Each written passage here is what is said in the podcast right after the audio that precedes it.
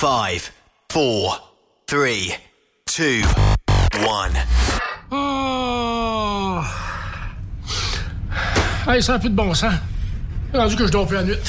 Qu'est-ce qui arrive, mon bon chum camionneur? Regarde, moi là, je veux bien donner un bon service à mes clients. Mais là, là, j'ai un problème. Ben oui, mais c'est quoi ton problème? Regarde, j'arrive toujours en retard. Ah, regarde. T'es rendu que le moteur, il manque de torque, là, puis il boucane. Puis le matin, j'ai de la misère à partir quand il ferait trop fret. là. Y a-tu quelque chose que tu pourrais faire pour m'aider à, je sais pas, à être plus performant? Back up, back up. Quelque chose pour toi, oui. Un petit secret caché pour moi, toi? Là, là, écoute bien la grosse voix qui est là, là. Le DBF4 nettoie et lubrifie la canalisation, la pompe et les injecteurs, ce qui rendra votre moteur bien plus performant. Hey! J'aime ça jaser avec lui, lui. Ça, ça veut dire, là, que si je prends du, euh, Du DBF4. C'est ça? Ça, ça veut dire que je vais être capable d'en faire plus.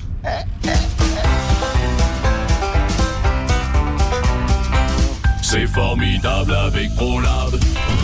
Mais, mais sans pas trop. Ah! Ah! Ah! T'aimerais gagner un des plus beaux trucks au Québec? Un Peterbilt 359 1985.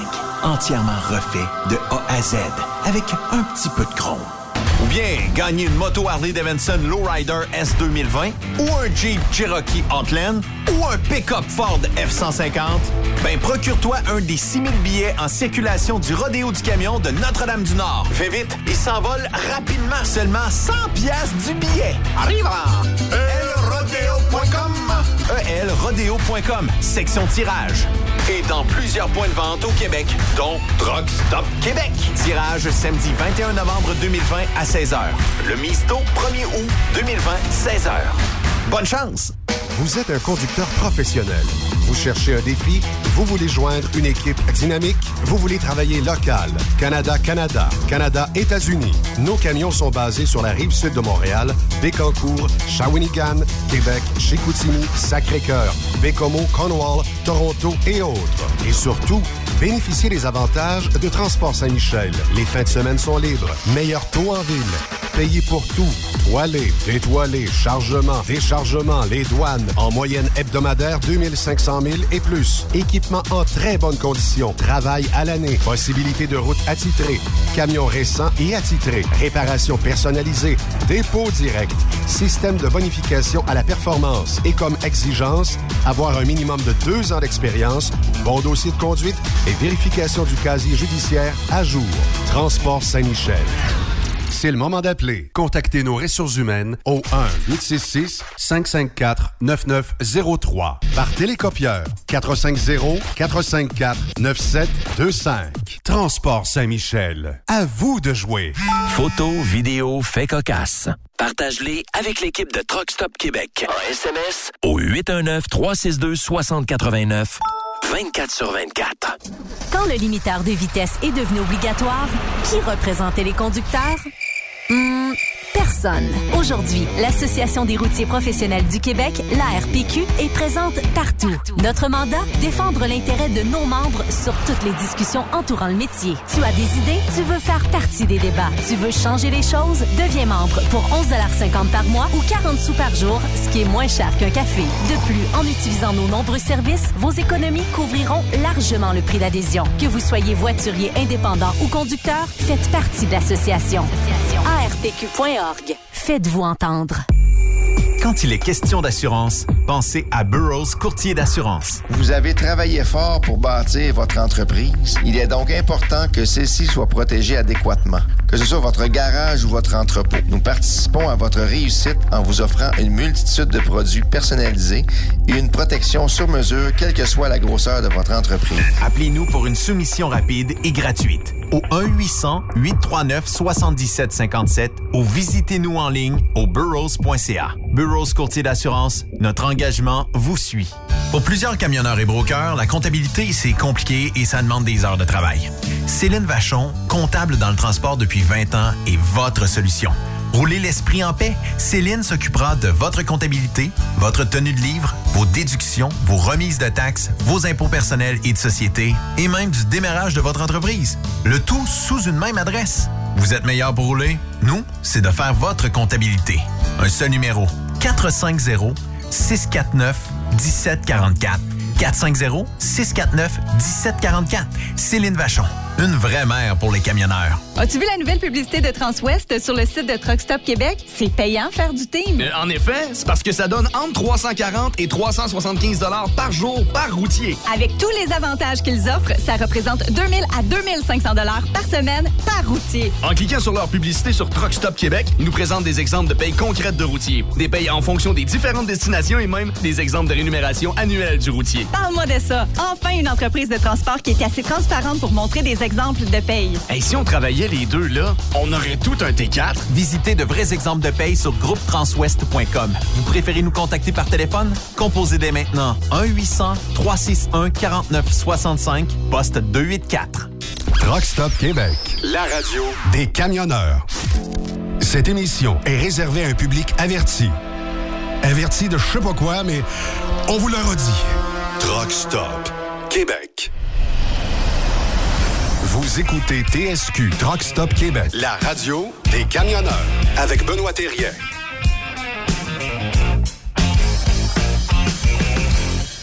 C'est incroyable, hein? 16h et 6, il fait noir dehors. On pogne plus de vitamine D ben ben à cette heure-là, hein? Ben moi, je trouve ça quasiment déprimant. Comment C'est rare que je parle de déprimant. Ben, je sais pas, on dirait que j'ai juste le goût de dormir. J'aurais passé la fin de semaine à dormir. Ah oui? Ouais. Ben, à la place de ça, j'ai j'ai gamé avec la nouvelle PS5 à mon chum. Mais. Puis, ça va-tu bien? oui, c'est fun. C'est une belle machine, on va en parler tantôt. pas gameuse, là, mais. T'es pas, t'es pas gameuse? Non. Guy, toi, t'as fait quoi en fin de semaine? J'ai dormi. T'as dormi? Ah bon, tu vois. Comment ça, t'as dormi? Ouais, et dans mes rêves, je gagnais un jeu de la PS5. OK. Tu sais, il y en a qui vivent dans la réalité, puis d'autres qui rêvent. Ouais, c'est ça. hein? Là, Un je me sentais libéral. Message à notre collègue Sophie. Bon, ben écoute, euh, on se fera une compétition cette nuit. Toi, t'es trop terre à terre, t'es trop parti conservateur. Moi, je suis trop libéral. Ah, t'es libéral, toi? Ben oui, je vis dans un monde qui n'existe pas. Ah, un monde de licorne. Exact. OK. Ah, il reste cinq jours avant le grand tirage de ce magnifique camion, du rodéo du camion. Dépêchez-vous, allez en ligne, achetez votre billet au coût de 100 C'est euh, pour euh, redonner euh, dans la communauté, vous le savez. Et euh, bon, il reste quelque chose comme, il me semble que Julien m'a dit après-midi, 1200 billets. Donc, ça va partir assez vite. Et si vous voulez avoir une chance de me battre euh, pour gagner ce, ca- ce camion-là, ben, euh, en tout cas, vous aurez euh, certainement la chance en achetant un billet. Vous allez sur lrodeo.com, section tirage, et vous achetez votre billet en ligne. On va vous le livrer dans un temps record et on va déjà prendre votre nom, tout ça. Donc, euh, participez en grand nombre. Oui. Il est là, il est en ligne comme à tous les lundis. Sénateur Pierre-Hugues Boisvenu, bonjour, bienvenue à Truck Stop Québec. Benoît, bonne journée. Sophie, Guy, bonne journée à vous aussi. Bonjour. Hey, c'est Bonjour. vrai, c'est- Là, on vrai est- que c'est noir, hein? Ah oui. C'est noir de bonheur. Là, on est live de votre véhicule aujourd'hui. On a au moins cette exclusivité-là. Puis je vous remercie euh, de prendre ce temps-là, euh, ce généreux temps-là avec nous. Vous apportez du beau temps dans notre studio.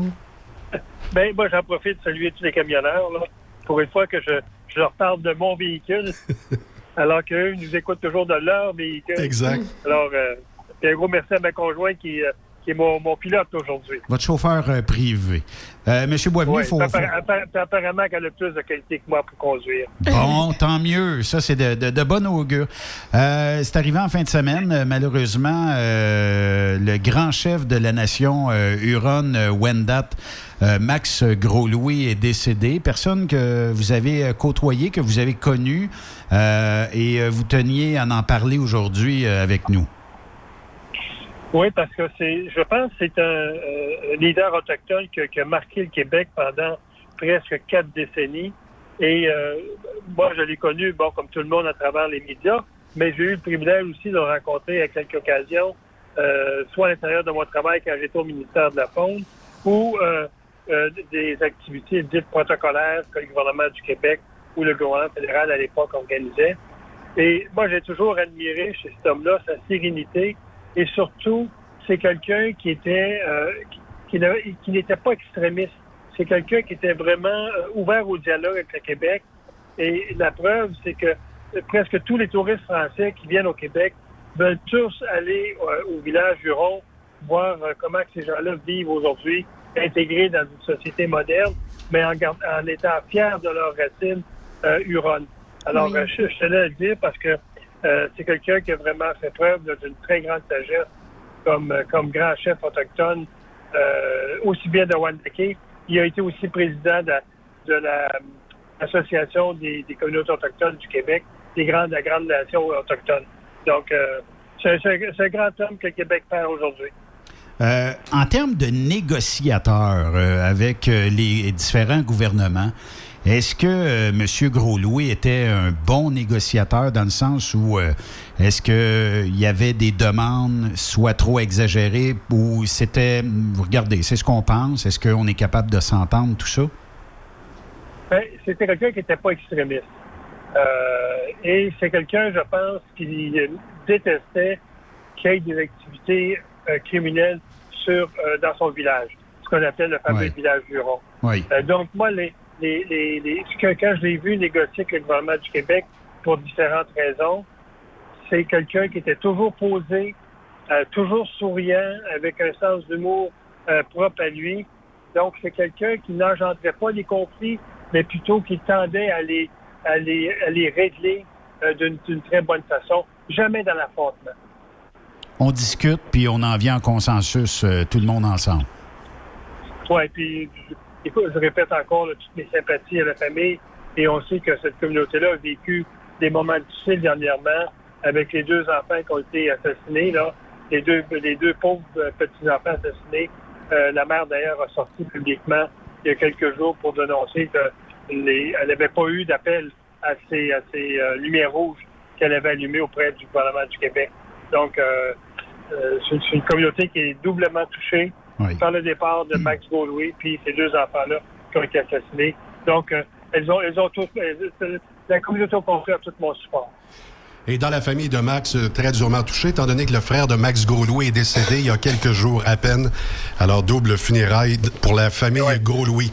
Euh, L'état de la situation concernant les élections américaines, vous m'en apprenez des, des pas pires. Euh, je pensais être vraiment euh, bullseye sur l'actualité, mais il semblerait qu'il y a un logiciel électoral qui s'appelle Dominion. Ce logiciel Dominion serait une entreprise radicale de la gauche. J'étais pas au courant. Et euh, donc, euh, ça se pourrait que ça favorise délibérément Monsieur Biden. Est-ce que vous avez le même son de cloche? Est-ce qu'on a perdu le sénateur? J'ai comme l'impression qu'on l'a perdu. Bon, on va tenter de le rejoindre à Il l'instant. aimait pas ta question, puis il s'est dit, ben, c'est assez. Tout. Ben, pourtant, pourtant, la question est amenée du bureau de- du sénateur. Donc, euh, on va résumer. C'est que pour expliquer sa défaite, Donald Trump s'attaque maintenant à un logiciel électoral qui, effectivement, s'appelle Dominion. Et puis, euh, sénateur, vous êtes de retour? Technologie, Whoops! elle nous, fait- elle nous joue à l'occasion. Voilà. Ben, la fameuse technologie aurait favorisé aussi euh, Biden. Est-ce que vous avez des échos de ça? Je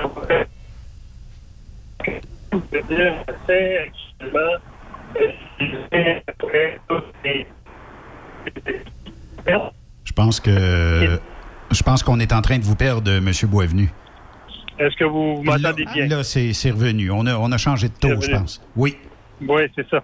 Euh, pourtant, je suis sur la 417. Normalement, c'est meilleur que sur la 50 où il y a beaucoup de zones mortes dans ce secteur-là. Oui, en effet. Euh, donc, ce que je disais, c'est que euh, on sait que Trump, depuis à peu près, euh, depuis l'élection, hein, depuis le début de novembre, euh, trouve toutes sortes de raisons, d'excuses pour motiver sa, sa défaite. Mais je pense que là, euh, les derniers sondages, pas les derniers sondages, mais les, les derniers recomptages judiciaires donnent raison à, à Biden comme quoi euh, il serait arrivé euh, bon premier en avant. Donc maintenant, c'est une question de transition. Euh, Est-ce qu'il y a eu fraude ou pas? Ben moi, c'est pas à moi de me poser là-dessus. C'est à la justice américaine. Et on verra parce que je pense que Trump va, va poursuivre ses efforts pour démontrer que les démocrates ont, ont volé cette élection-là. Mais moi, tant qu'à moi, je me dis, garde, passons à autre chose. Et euh, Et euh, ce pays-là, dans le fond, a, a des grands défis à relever, aussi bien que le Canada. Et euh, ça prend un leader qui est, qui est accepté par la majorité de la population. Ben oui, il faut quand même respecter le choix aussi des électeurs, là. Ben, majoritairement, les- les- c'est Biden qui a eu le plus de votes. Ça, tout le monde est d'accord. Où ça, où ça aurait pu se jouer, c'est au niveau des grands électeurs. Parce qu'on sait qu'une fois que l'élection populaire est faite, c'est au tour des grands électeurs de se prononcer. Et euh, ils, ils vont se prononcer, je pense, c'est au tour du 20 novembre. Donc là, le 20 novembre, est-ce que les grands électeurs vont appuyer l'élection euh, démocratique de Biden ou est-ce qu'ils vont appuyer Trump? Ça, ça peut être un autre enjeu et on verra. Mais après le 20 novembre, euh, les, les, dés, les dés vont être jetés et ça va être l'intronisation du nouveau président à la fin janvier 2021. Sauf que Biden sera menotté parce qu'il va y avoir pas mal de républicains dans la Chambre. Mais ça, on pourra en reparler au mois de décembre. Donc, euh, autre question. Ben oui. On, a- euh, on- oui, on- on en a parlé la semaine passée. Le Sénat est majoritairement euh, républicain. Donc, Biden euh, n'aura pas le choix de composer avec la gauche et la droite américaine. Euh, donc, tout ce qui est annoncé comme mesure très radicale dans sa campagne électorale, notamment euh, la fin du pétrole, la fin de- de- de- des pipelines, je pense que là-dessus, il va y avoir un, ralentissement et euh, on verra dans deux ans, lors des tertiaires, si les, les, les les pas les républicains, mais les démocrates reprennent le pouvoir au Sénat. Sinon, ça va être quatre ans d'une présidence relativement faible. Oui.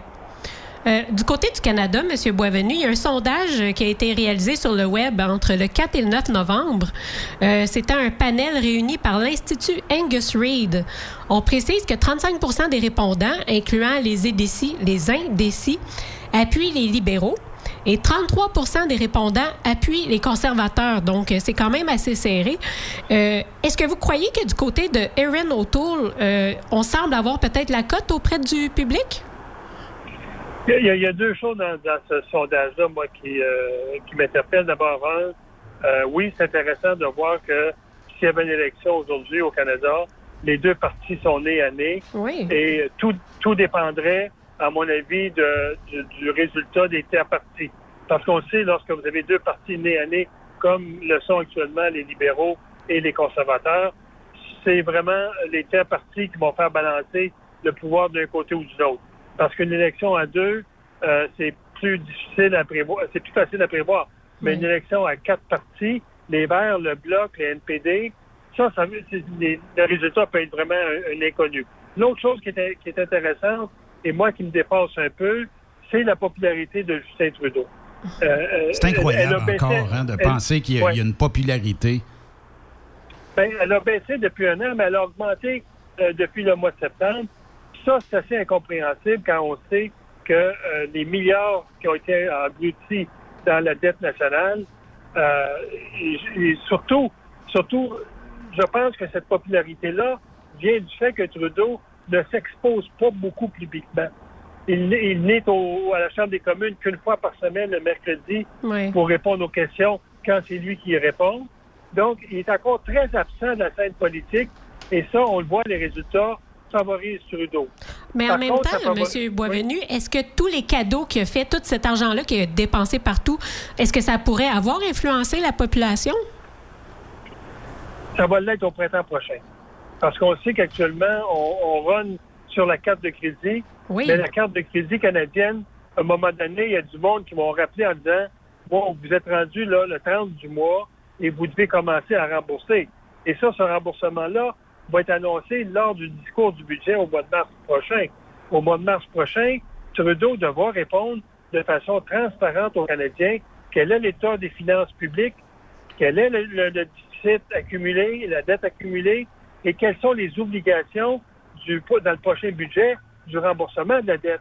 Et quand les Canadiens vont s'apercevoir qu'on on payait en intérêt seulement sur la dette à peu près 15 milliards euh, jusqu'à à 2019, et là, on risque de payer l'an prochain entre 50 et 60 milliards juste d'intérêt sur la dette.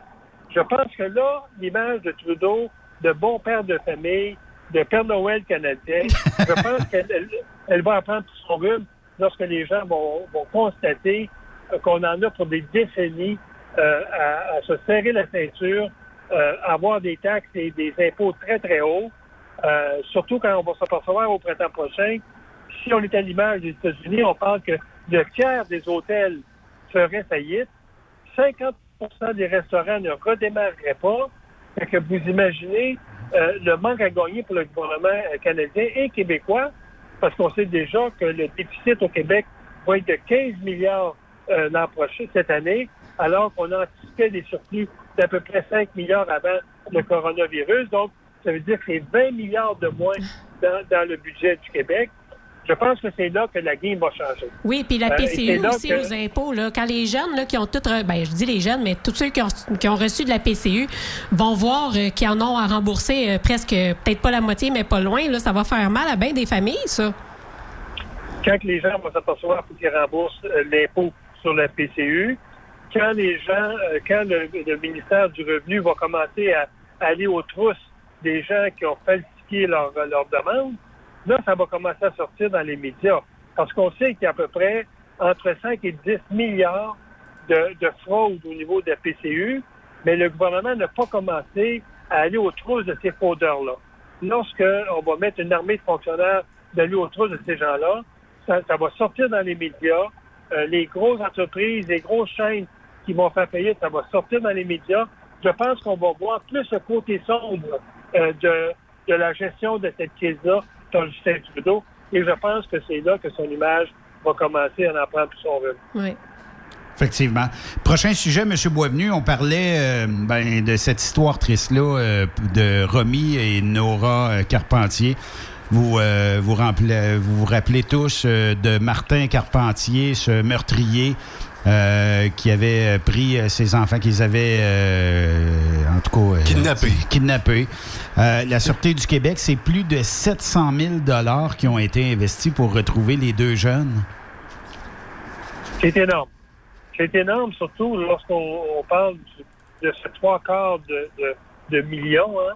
Ne co- ne compte- on ne compte même pas les salaires des, des, des policiers dans cette recherche-là. Donc, c'est certain que si on inclurait la charge complète pour l'État d'avoir euh, cherché euh, ces deux individus-là, euh, M. Carpentier, Nora et Romy, moi, je pense qu'on serait pas loin du million et demi en termes de coûts. Donc ça, ça, nous, interpelle beaucoup. Et ce qui interpelle surtout, on l'a vu à Montréal, pas plus tard que vendredi dernier, lorsqu'il y a eu une fausse alerte à, la, bombe ou à l'enlèvement euh, dans une entreprise de, production de logiciels de jeux, euh, et qui était une fausse alerte. Ça a dû coûter en- encore là des centaines de milliers de dollars en termes de déploiement. Il va falloir qu'à un moment donné, on ait, on une approche beaucoup plus euh, rigoureuse par rapport à, à ces frais-là et que les gens qui, font en sorte que l'État doit dépenser des sommes immenses pour les retracer, surtout les criminels. Il va falloir qu'à un moment donné, on ait une, une sorte de retour d'ascenseur vers le criminel lui-même parce que ça ça n'a aucun sens qu'à chaque fois qu'une personne disparaît ou on recherche une personne, qu'on on ait des frais aussi élevés que ça. Y a-t-il C'est- une c'est raison? Euh, C'est-tu parce qu'on on pèse fort sur le crayon dans ce cas-là? Euh, Il y a certainement une raison à ça. D'ab- d'abord, hein, si on fait référence à l'individu dans le coin de Lévis qui avait assassiné ses deux enfants, on se souvient que euh, tous les policiers qui sont au travail dans ce temps-là, souvent euh, sont, à, sont à temps et demi, temps double. Euh, souvent, on fait venir l'escouade spécialisée dans ces, dans ces crimes-là. Et là, encore là, c'est des gens qui rentrent au travail et le coût est énorme. Ensuite, c'est l'hélicoptère, c'est nourrir les bénévoles. C'est- beaucoup, beaucoup de frais. Et ça c'est seulement pour la Sûreté du Québec. Donc, si on imagine maintenant pour l'ensemble du Québec, où on a 26 corps, euh, 24 corps policiers qui sont amenés souvent à faire des recherches de personnes disparues, c'est énorme. Et euh, je, je vais d'ailleurs faire une déclaration au Sénat euh, demain ou après-demain sur le nombre de disparitions au Canada. Vous savez, c'est 10 000 personnes qui sont disparues dont on ne retrouve pas les traces. À peu près 6 000, euh, ce sont des adultes et 4 000, ce sont des enfants. C'est à peu près euh, sur 100 000 disparitions au Canada par année. C'est énorme. 100 000 personnes disparaissent. 90% sont des feux qu'on va retrouver dans à peu près entre 48 heures et une semaine. Mais 10% qu'on ne retrouvera pas, c'est c'est 10 000 personnes. Donc, vous imaginez ce que ça peut coûter et représenter comme, comme coût à l'État d'aller rechercher ces gens-là. C'est énorme. Puis je trouve Donc, ça quand fou quand ça- même dans une ère technologique comme ça qu'on perde la trace des gens euh, à ce point-là.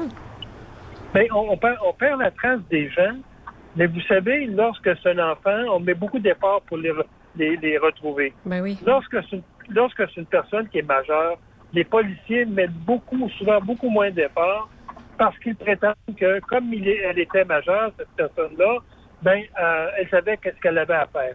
Mais dans beaucoup de cas, on ne retrouvera jamais ces gens-là. Et l'au- l'autre problème, c'est que pour les policiers, d'avoir accès à de l'information dite gouvernementale. Je donne un exemple.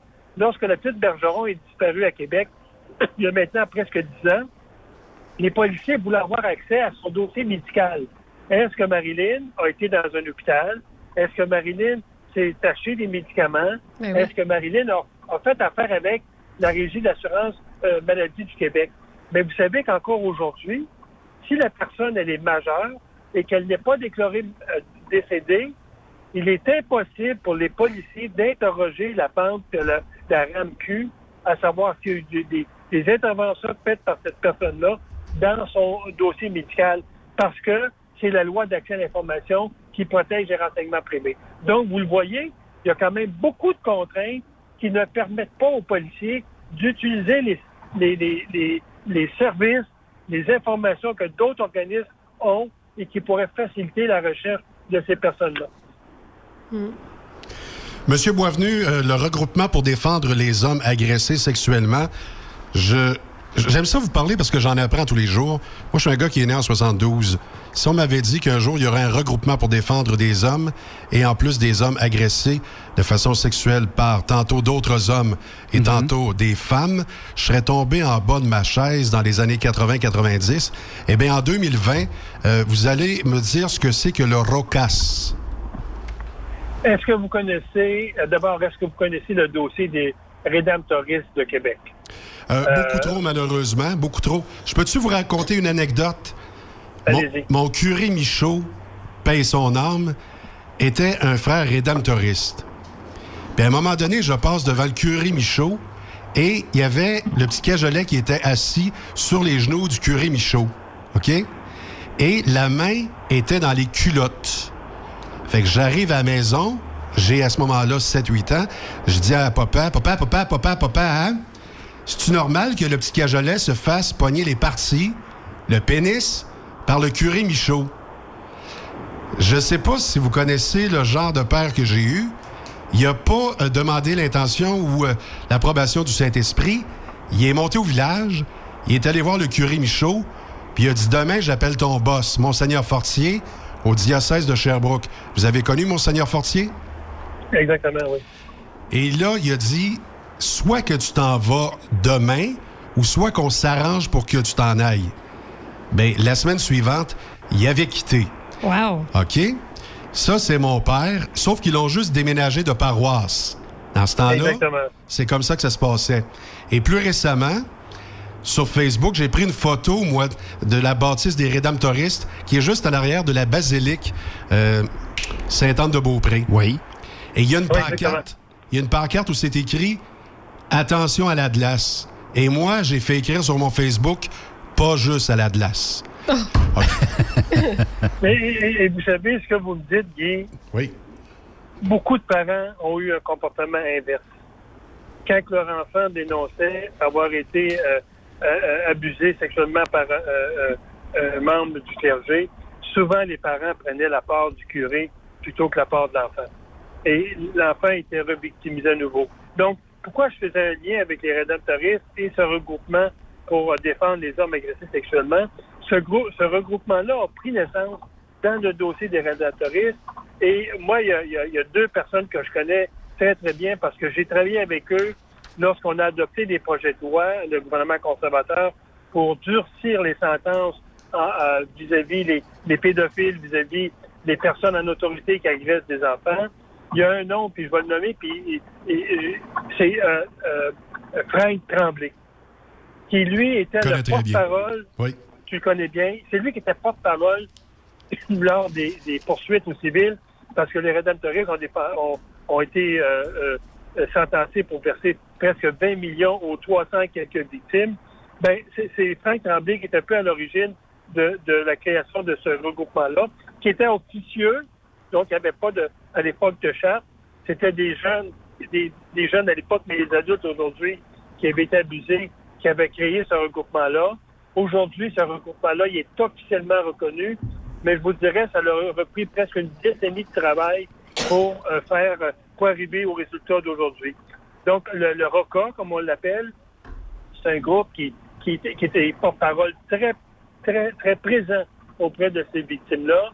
Et ça l'a, par, la- suite, enchaîné d'autres poursuites aux civils vis-à-vis d'autres congrégations. Je pense, entre autres, de dire euh, aux clercs saint et, et d'autres nature-là. Donc, euh, c'est un groupe qui, est maintenant officiel euh, et qui va être appelé à intervenir dans les médias au nom de ces enfants-là qui ont été agressés par des membres du clergé. Et mon Dieu, qu'il a eu trop au Québec. Ouais, on en a donc bien de ces mélangés-là. Moi, On va prendre ce terme-là, là, mais de, tous ces abuseurs-là, on a donc bien dans notre société, euh, M. Boisvenu.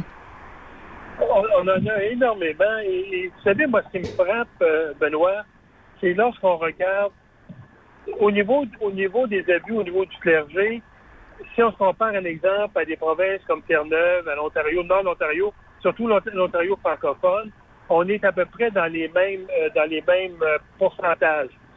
Où ce qui est, un autre problème, c'est au niveau des enfants abusés par leurs parents ou leurs grands-parents ou le beau-père qui rentre dans la famille, le nouveau conjoint. Là, vraiment, on est les premiers de classe en termes de but. Donc, je, je me suis toujours posé la question, si ce n'était pas un trait de, de personnalité de la province de Québec d'abuser ainsi des enfants et d'être tolérant par rapport à ces abuseurs-là, parce que là, vraiment, on, on- on est hors norme par rapport au reste du Canada. On, on représente à peu près 40% des enfants abusés au Canada, c'est au Québec. Donc, c'est- énorme. Et ça, là-dessus, je me suis toujours de poser la question, c'est-tu un trait caractéristique de la culture québécoise? Je ne sais pas. Mais chose certaine, c'est ça abuse- on abuse beaucoup plus des enfants au Québec qu'on le fait ailleurs au Canada.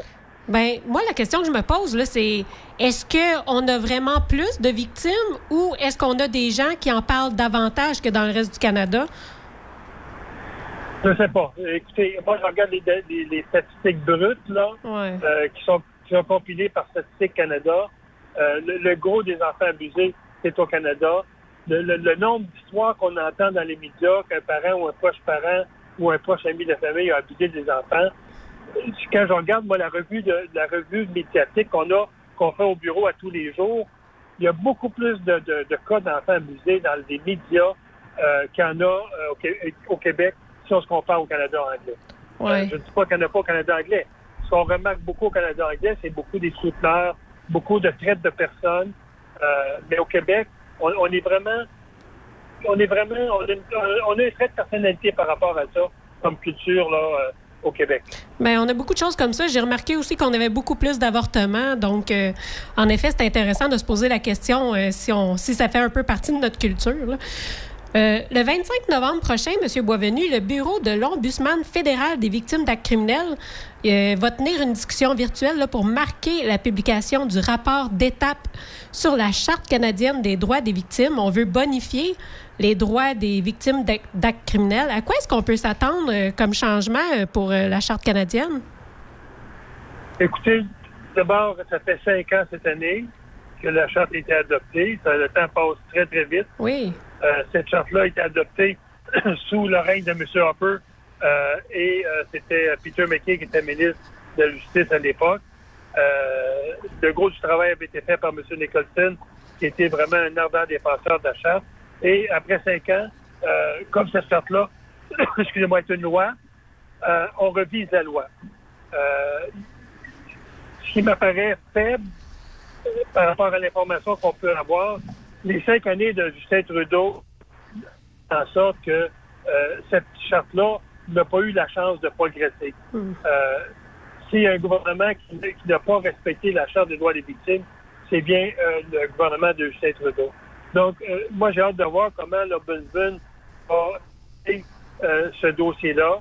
Euh, on sait que pendant toute la pandémie, tous les droits des victimes, notamment de participer aux audiences de la Commission de libération constitutionnelle du Québec, ont été euh, des...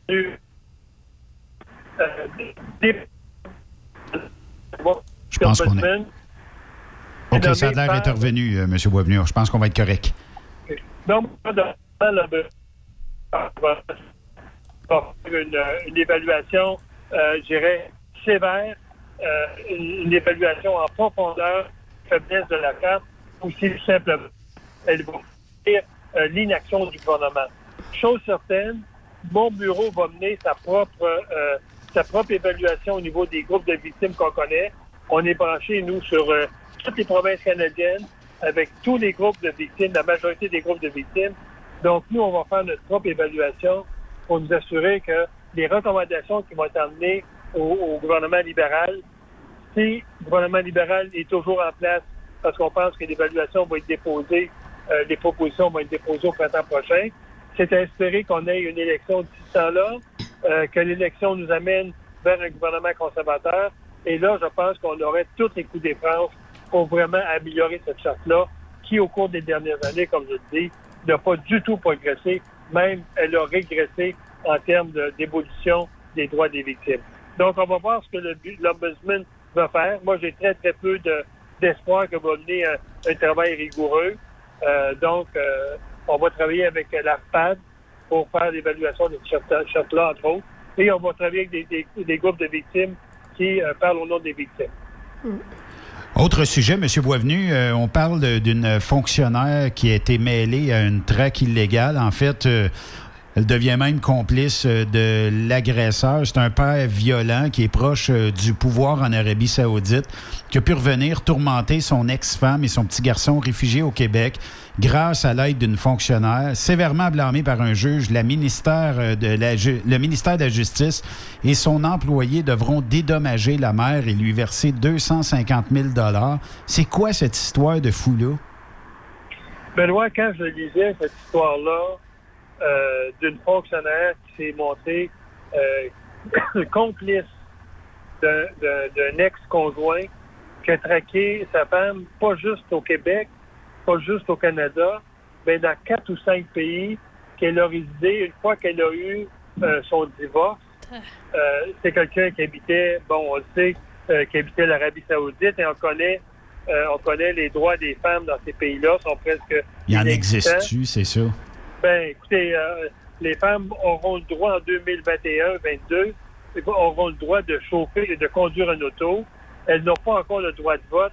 On pense qu'éventuellement. Donc, c'est un pays qui est rétrograde. C'est un pays qui ne reconnaît même pas, veut dire aux femmes, euh, euh, l'intelligence qui est égale à, l'homme. C'est, dans le fond, elles sont considérées un peu comme du bétail, dans le fond. Donc, ce, gars-là divorce et lorsque la femme revient au Québec dans sa quête de, de, de, de, de- retrouver une sécurité, euh, le gars veut dire va embaucher détective privé sur détective privé et à un moment donné, il va réussir à la, à la retracer et là, il va commencer à déposer des plaintes euh, au, euh, au ministère qui s'occupe des, des personnes immigrantes au Québec. Et là, une fonctionnaire, une dame, France Rémillard, va se mettre presque complice de ce conjoint-là pour retracer la dame, pour euh, lui, euh, embarquer la DPJ dans le dossier, lui retirer même l'enfant pendant une dizaine de jours. Donc, vous imaginez, euh, lorsque le poteau rose était, était, euh, rendu public, tout ce qu'on a fait d'un premier temps, c'était de, de, de tasser cette dame-là plein salaire. Et moi, j'avais fait un court post sur ma page Facebook en disant c'est- cette dame-là devrait perdre automatiquement son emploi. Euh, ça prend pas une enquête, ça prend pas la tête à Papineau pour dire que cette dame-là a vraiment euh, usurpé un pouvoir qui ne lui appartenait pas. Elle s'est montrée complice d'un agresseur euh, qui avait été reconnu euh, coupable d'agression envers sa femme. De voir que cette femme-là, veut dire, été complice. Euh, moi, j'ai trouvé que M. Legault avait été relativement timide lorsqu'il avait euh, décidé de demander que cette dame-là, elle soit retirée de son travail avec plein salaire. Moi, j'aurais été un petit peu plus expéditif que ça. C'est quand même incroyable. C'est quand même incroyable. Puis le, le- le problème dans tout ça, M. Boisvenu, c'est qu'on dirait qu'il n'y a personne d'imputable là-dedans. Ben, c'est c'est comme, c'est comme la commission de libération conditionnelle. Pre- Prenez le cas de Galézé. Euh, lorsque cet individu-là veut dire a commis son crime, le gouvernement fédéral a tout de suite lancé une enquête interne qui, devait être menée par le ministère de la Sécurité publique. Les députés euh, conservateurs ont réussi à avoir une enquête publique, une enquête parlementaire euh, euh, du comité de sécurité publique sur ce dossier-là. Trudeau a, abrogé le gouvernement. La commission, aussi bien que l'enquête interne au ministère, a été, a été remis au, calendrier grec. Blair a annoncé que l'enquête devait être reprise le 20 septembre. À ce jour, il n'y a rien qui est fait. Et euh, la, la décision de ce commissaire-là à l'époque a conduit à l'assassinat d'une femme. Donc, il n'y a personne dans le système qui est imputable dans, dans, je dirais dans tous les ministères. Et ça, je pense, s'il y a une, une- une réflexion à faire chez M. Legault, s'il y aurait une réforme à profondeur à faire au niveau de l'administration publique, aussi bien québécoise que fédérale, c'est l'imputabilité de tous les fonctionnaires, que, que vous soyez policier, que vous soyez avocat de la couronne, juge, euh, fonctionnaire à DPG, fonctionnaire où que vous voulez, lorsque votre travail conduit à commettre une erreur de cette ampleur-là, parlons de, de- de l'assassinat parlons de cette dame-là qui a été traquée euh, par son ex-conjoint avec la complicité d'une fonctionnaire, ces, gens-là devraient venir sur la place publique et expliquer comment ceux qui ont été euh, complices d'une action tout à fait illégale. Mais non, on, on va carrément mettre ces gens-là sur une tablette. Jamais ils auront à s'expliquer. Et le prochain fonctionnaire qui va rentrer en fonction, il, va, il, il risque de commettre une erreur similaire, puis jamais personne n'est imputable. Et s'il y a une réforme à faire dans l'administration publique à tous les niveaux, c'est qu'un fonctionnaire, lorsqu'il commet une erreur, il devrait venir publiquement s'expliquer. Oui. Et si son explication n'a aucun sens, mais ça devrait être un congédiement sur, sur, le, le- sur le. Vous savez quoi, M. Boisvenu? Moi, je voterais pour ça, puis euh, il faudrait à un moment donné que quelqu'un euh, dans nos décideurs politiques puisse mettre ses culottes et euh, on pourrait peut-être avoir une meilleure justice pour les victimes d'actes criminels, puis même pour, notre population en général. euh, J'espère qu'un jour, on pourra parler de ça puis dire, vous savez, en 2000, euh, ben, dans, dans les années 2000, euh, c- c'était pas tellement reconnu. 2020, ben, on a finalement eu quelqu'un qui a mis ses culottes et qui a dit, parlons pour les victimes d'actes criminels, puis, euh, euh, rendons imputables ceux qui devront être rendus imputables. Puis moi, moi je, je, je voterai tout de suite pour ça. Puis je pense que Savez-vous quoi? Je pense qu'il y aurait une très forte majorité de Canadiens qui voteraient pour ça. Mais on, on dirait que les gouvernements ne sont pas très intéressés. Il y avait M. Harper là, qui s'en allait dans ce sens-là, mais euh, il s'est fait couper l'herbe sous le pied avec euh, la gang euh, de libéraux qui actuellement. Les Je- intouchables. hein? ben, j'ose espérer un jour, M. Boisvenu, qu'on on sirotera une bière ensemble, on dira Hey, on l'a tu ça a-tu fait avancer les choses? Tant mieux, là, tu sais. Puis euh, je- j'espère qu'un jour, on parlera au passé de l'imputabilité des gens? Moi, ce que je, je, je n'accepte pas, n'accepte pas, et ce que je ne crois pas, de faire, euh, faire faire une enquête interne par l'organisme qui a commis l'erreur, Mhm. c'est tout à fait euh, euh, inapproprié. Dans tous les cas, lorsque- lorsqu'il y a un événement, pensons aux éboulements où il y, a, il y a 14 ou 15 personnes âgées qui sont décédées dans un autobus, Oui. c'est automatiquement l'enquête du coroner et une enquête publique.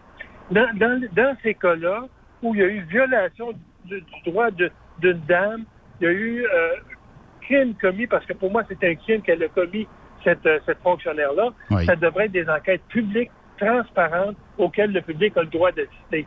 Lorsque M. Blair, lorsque M. Blair dit je vais enquêter sur l'erreur qui a été faite euh, à la Commission de libération conditionnelle, on sait bien que lorsque le rapport va être remis au, au ministre, il va avoir à peu près le, le, le quart, la moitié du, du rapport qui va être caviardé. Et tout ce qu'on va apprendre, dans le fond, c'est euh, le minimum dans, dans- dans le comportement des fonctionnaires. Ouais. Donc, dans tous les cas, ça devrait être des enquêtes menées publiquement par une personne étrangère au ministère ou à l'organisme pour qu'elle ait tous les, les- le- toute l'autonomie pour éventuellement blâmer le fonctionnaire ou blâmer l'organisme. Ouais. Tant que ça ne se fera pas, on va continuer à cacher ces gens-là quand ils commettent des erreurs. Oui, effectivement. Merci, euh, M. Boisvenu. On se reparle lundi prochain. Puis euh, bonne semaine à vous. Oui, puis euh, bonne semaine à tous les camionneurs. Surtout, attention, ceux qui s'en vont dans le nord d'Ontario, le nord en Abitibi, on annonce des quantités jusqu'à 30 cm de neige. Donc, prudence sur les routes. On va sortir le skidoo, puis on va aller en faire dans ce coin. Ah non, c'est vrai, c'est zone rouge. On peut plus y aller. Hey, merci, M. Boisvenu. OK, bonne journée, bonne semaine. Merci. Sénateur euh, Pierre-Hugues Boisvenu, que vous pouvez euh, syntoniser tous les lundis ici sur euh, truckstopquebec.com. Et naturellement, on parle de tout ce qui se parle comme dossier X un peu partout euh, au niveau euh, d'Ottawa. Donc, euh, une porte d'entrée euh, très, très bonne. Puis, euh, je pense que les gens euh, aiment bien ça. Euh, fait que, quand même. Juste avant qu'on parte en pause, là, depuis, c'est-tu vendredi ou de jeudi, je ne me rappelle pas, on voit que Québécois ont sorti une enquête à Montréal sur la langue anglaise. Je veux savoir ce que vous en pensez, vous autres. Ça m'énerve.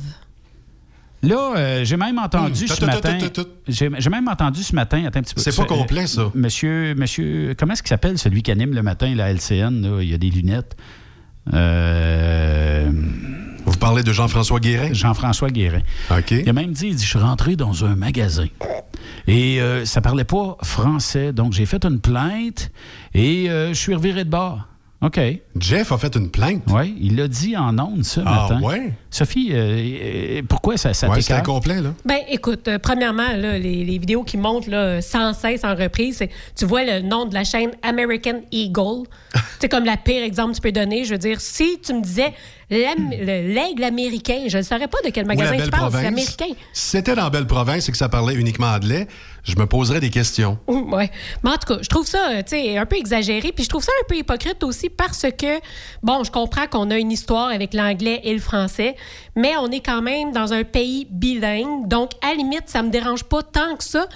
Quand tu te déplaces dans des régions de Montréal, puis que tu arrives là, puis que c'est juste chinois ou que c'est juste... euh, bon, l'arabe, c'est peut-être pas une langue, là, mais tu comprends ce que je veux dire? Il y a Oui. des places dans la région de Montréal, puis je suis absolument pas raciste, mais je veux dire qu'il n'y a rien du tout en français ni en anglais. Puis nous, on s'acharne sur les endroits qui sont un peu plus anglophones ou bilingues dans un pays qui est le Canada. Là où je me Je questionne, c'est pourquoi avoir amené la question maintenant? Alors, pourquoi Ben, c'est parce qu'il n'y avait plus rien dans les. euh, Pourquoi dans pas les il y a deux ans? là, j'ai senti que il faisait chaud dans la cuisine à TVA. Puis il y a un chef des nouvelles qui a dit là, là, faut changer l'air un peu. Alors, y a-tu quelqu'un qui a une idée géniale pour polariser enfin le, le Québécois qui nous regarde à Boucherville? Y a-tu quelqu'un? Oui, sont écœurés d'aller au centre-ville puis de se faire servir en anglais only. Oh, c'est une bonne idée ça. Il y a encore du monde à l'extérieur de Montréal qui vont à Montréal magasiner. Je pense qu'il n'y a plus grand monde. Mais c'est-tu Québécois qui est écœuré euh, d'aller dans des commerces et se faire servir en anglais ou c'est la population en général? Ben, moi, je suis un francophone né au Québec, en Amérique du Nord. Salut Elvis Gratton. Mais je suis un gars qui parle en français et qui tente de comprendre l'anglais, même au travail. Ici. Mais mettons, mais- mettons que hum, on jase. Tu rentres dans un je m'en allais dans une bonne voie, là. Vas-y. c'était, vraiment bon. Fait que je repars mon air d'aller. Fait que là, moi, je suis un Québécois francophone d'Amérique du Nord qui a de la misère à parler en anglais. Je tente de comprendre l'anglais, mais j'ai de la misère à parler en anglais. C'est yes, oui, no toaster. Je pourrais pas faire du US. Oublie ça. Mais pourquoi amener la question aujourd'hui alors que c'était déjà un enjeu il y a 25 ans. En 1995, quand Parizeau a dit c'est de la faute de qui hein?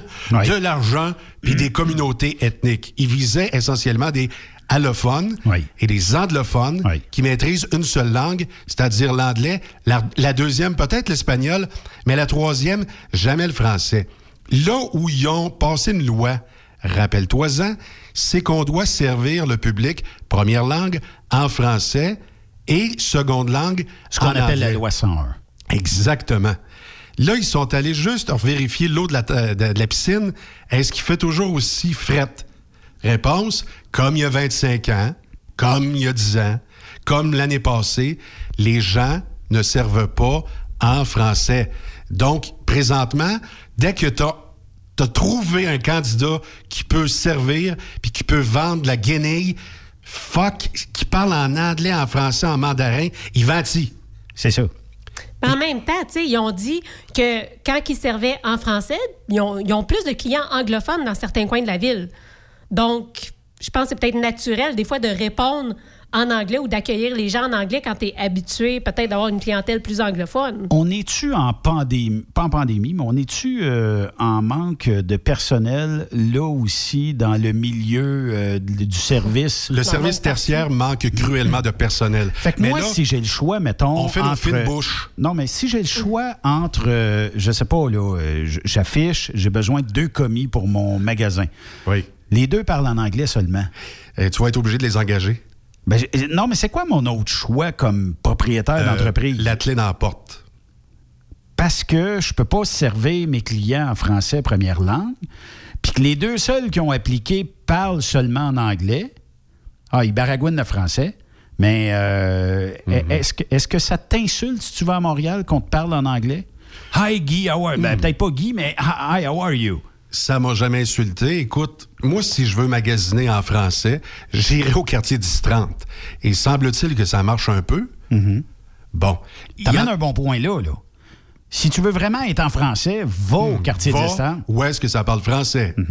Euh, Quelqu'un qui réside sur l'île de Montréal, dans Hochelaga Maisonneuve, ou euh, dans le Faubourg Amlas, qui est Radio-Canada Télémétropole, là, puis qui est étonné d'entendre de l'anglais mur à mur, euh, il vit pas sur la même planète que moi. Sa drogue est forte, là. Oui, mais en même temps, on se plaint de ça, là, tu sais, qu'ils nous servent en anglais, mais regarde les jeunes écrire en français. Tu sais, je veux dire, le problème, c'est-tu vraiment euh, Hello Hi ou euh, le- le- justement le, le français dans La nos mauvaise écoles? maîtrise de notre langue première. Moi, je regarde certaines personnes écrire, puis ça n'a juste pas d'allure. Puis C'est des gens son. qui sont supposés d'aller à l'université. C'est écrit au son aujourd'hui. Ben oui, mais tu sais, Est-ce que les Anglos maîtrisent mieux leur langue, la langue de Shakespeare? Est-ce que les jeunes se foutent du français? Ouais. Mais je pose la vraie question, là. Est-ce que les Anglos sont vraiment très, très bons à l'écriture? Je sais que c'est plutôt facile, me dit-on, de En parler tout cas, anglais. c'est plus facile euh, apprendre l'anglais puis écrire en anglais qu'en français. Je ne sais pas pourquoi il y a eu cette résistance dans les années 80, mes années, à ce qu'on soit performant en anglais. Ben, je pense que dans Performant l'histoire du? Québec, le gars, on n'a pas voulu apprendre l'anglais pendant plusieurs années. Ça a comme été une mode parce qu'on voulait que le français reste. Pour protéger le français, on n'apprendra pas trop trop l'anglais. J'ai remarqué ça, mais en tout cas, quand j'étais jeune, on en parlait. 75 minutes d'anglais par quoi? 10 jours à peu près ouvrables. Oui, mais tu sais, à un moment donné, euh, je sais même pas, euh, les cours, tu sais, moi, j'ai eu ça quand j'étais très, très jeune à l'école, puis après ça, ils ont mis ça plus tard. Donc, euh, naturellement, ces gens-là, on parle bien moins anglais que moi aujourd'hui. Je comprends pas ça. Tu sais, si tu veux des bons postes, puis tu veux évoluer dans ta carrière professionnelle, faut que tu sois capable de parler anglais. Fait que si tu veux protéger le français, ben l'éducation, sais, je veux dire, c'est nécessaire. Je vais faire mon complotiste. Ça se peut-tu qu'en nous gardant dans le dôme francophone, puis on n'est pas au courant de ce qui se passe ailleurs qu'au Québec, tu sais, avec la langue unique francophone, moi, là, quand Ben, moi, on j'en fait un apprends- ghetto. C'est un ghetto quand on fait ça. Ben, j'en apprends ici là, avec le camionnage parce que on s'ouvre nécessairement sur l'Amérique du Nord. T'as pas le choix, c'est ça le camionnage. Et j'en apprends beaucoup, beaucoup, beaucoup, beaucoup. Euh, je t'apprendrai rien si je te dis que les unilingues francophones vont voter majoritairement pour euh, des partis comme euh, Manon Massé, c'est quoi son parti? Québec solidaire. QS. Québec solidaire. Alors, GND, ou encore un peu le Parti québécois là, qui est en train évidemment Ouais. de sombrer. On n'aimera pas euh, le Parti libéral. À la limite, peut-être un peu la CAQ, mais pas trop. Non, c'est ça. Mais là, la donne est en train de changer, vous allez me dire. Mais il y a à peine cinq ans, tu sais, c'était nous, le fameux nous. Nous autres, les francophones, on est les pur laines, on- les blancs caucasiens qui parlons français. Puis là, c'est payant pour le réseau TVA de créer une autre swing, un autre scandale, entre guillemets, parce que sur l'île de Montréal, sont passés en moins de cinq ans de 52% de francophones à 48% qui résident sur l'île de Montréal. Et savez-vous quoi? Avec la pandémie actuellement, la personne qui devait travailler à Place Ville-Marie, ben, elle s'est trouvé un emploi à distance, probablement à Saint-Jean-sur-Richelieu. Puis elle mettra plus jamais les pieds sur l'île de Montréal. Puis elle était cotée francophone. C'est fini, là. Donc, il y a une désertion de l'île de Montréal actuellement. Et c'est peut-être ça qu'ils veulent brasser, là. Ça, c'est comme le premier chapitre d'un long dossier à TVA. Combien on gage que les gens qui se plaignent de la langue anglaise quand ils sont servis à Montréal sont probablement les premiers qui se tiennent à Old Orchard, qui magasinent à Plattsburgh le week-end et qui s'offusquent pas qu'aux États-Unis on parle en anglais, mais qu'ici, sur le territoire du Dôme, ben, qu'on parle uniquement français? Ça me dépasse des fois parce que je me dis, puis Sophie a amené un bon point, on a été trop longtemps à ne pas apprendre la langue anglophone à nos jeunes dans les, euh, différentes écoles. Même aujourd'hui, je pense que c'est pas assez, mais si tu veux faire la business aujourd'hui, puis tu euh, fais juste yes, why, poppy, no, and toaster, tu iras pas tellement loin. Il faut que tu ailles un minimum de conversation. Puis remarquez une chose, quand vous parlez un minimum d'anglais, que ce soit un Américain, que ce soit un anglophone, là, jamais il va rire de vous. On pense toujours ça euh, comme Québécois. Là, il va rire de moi parce que je comprends pas la langue. Jamais il va rire de toi. Au contraire, quand tu cherches un mot, il va t'en pousser deux, trois, puis il va t'aider, puis il va comprendre ce que tu veux lui dire. Fait que euh, ça te donne une, assurance de plus, puis quand tu arrives devant d'autres personnes, tu as un peu plus d'assurance. Puis à un moment donné, quand ça fait une dizaine que tu parles avec eux, t'es pas parfaitement bilingue. Mais tu comprends que je me sens handicapé, là? Oui, mais ce que j'aime de ta réflexion, c'est que tu te limites pas à dire, oh, moi, je suis en français, puis arrangez-vous. Oui, mais en même temps, tu le dis, il y a bien des gens qui ne parlent pas anglais, puis au lieu de dire, ben moi, je parle pas anglais, ils vont défendre le français, puis ils vont partir en guerre avec ça, mais ils voudront jamais dire que c'est parce que ils parlent pas anglais. Tu comprends? Tu irais-tu aux États-Unis, toi, par exemple, en voyage ou en vacances? Euh, oui, je l'ai fait. Ah. Puis Colin, on s'arrange pareil. T'as réussi à L'important, c'est de communiquer, finalement. Sérieusement, passer en arrière de quelqu'un qui mange bien puis dire something, c'est payant. Same thing. Ah, same thing. Ah, same thing. Tu vois, je suis pas capable. Oui, mais quand même. Mais euh, Jean-Claude, qui. Euh, On a, quand même compris. Hein? A fait euh, de la radio ici pendant un bout, quand je l'emmenais en formation, Mm-hmm. Jean-Claude, c'était du same thing. Puis c'était de demander à la caissière Donne-moi de muffin là, là. C'était comme ça son anglais. Euh, et après un an, deux ans, à force de. Il a bûché. De se battre, là, tu sais, puis de se faire comprendre. Il n'y avait pas un parfait impeccable, un anglais impeccable, mais il était quand même capable de se faire comprendre. Puis il était capable de dire Je veux pas de pickle dans telle affaire, des oignons, puis donne-moi une frite, puis un. As-tu pensé tout ce qu'il a mangé qu'il voulait pas manger? Ah, d'accord. Ouais. Il faut faire euh, une courte pause. De l'autre côté de la pause, on va parler avec euh, un gars de la Suisse, c'est ça? De la Belgique? Belgique. La Belgique qui s'appelle Alain Van Der Per. J'espère que je l'ai bien prononcé. On va le savoir à l'autre bord de la pause. Effectivement, restez là. Après cette pause, Encore plusieurs sujets à venir. Rockstop Québec. Des graisses, des graisses, du lubrifiant, c'est en français. Oui, c'est à Blatt Lake. Bon, évidemment, Blatt Lake, ça veut dire quoi? À Lac Noir, Tedford Mines, Tedford Mines. Euh, vous, vous connaissez Gilles Tremblay? Alors, Gilles Tremblay, il m'a appris l'autre jour quelque chose de très important. C'est que sur la Il va page être là Facebook... demain ici. Si Gilles est là demain... Si Gilles est là demain. Alors, soyez le Gilles Tremblay.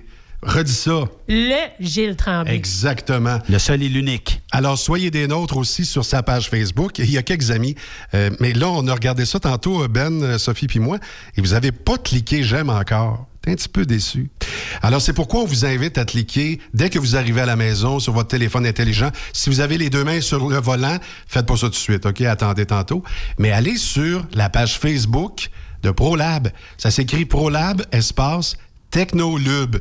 Techno, il y a un CH là-dedans comme dans le Canadien. Na, na, na. Parce que quand vous allez être satisfait des graisses et des lubrifiants de ProLab, vous allez dire na, na, na. Moi, je paye pas, hein. Hey, goodbye. ProLab Technolube sur Facebook. C'était mon live. Cette année, le rodéo du camion n'aura pas lieu en raison de la COVID-19. Mais son tirage, par contre, oui! Tu veux gagner un Peterbilt 359 1985, une moto Harley Davidson Lowrider S 2020, un Jeep Cherokee Outland 2020, un Ford F 150 2020. Procure-toi ton billet au coût de 100 dollars. elrodeo.com, elrodeo.com, section tirage et dans plusieurs points de vente au Québec, dont Truck Stop Québec. Tirage samedi 21 novembre 2020 à 16h.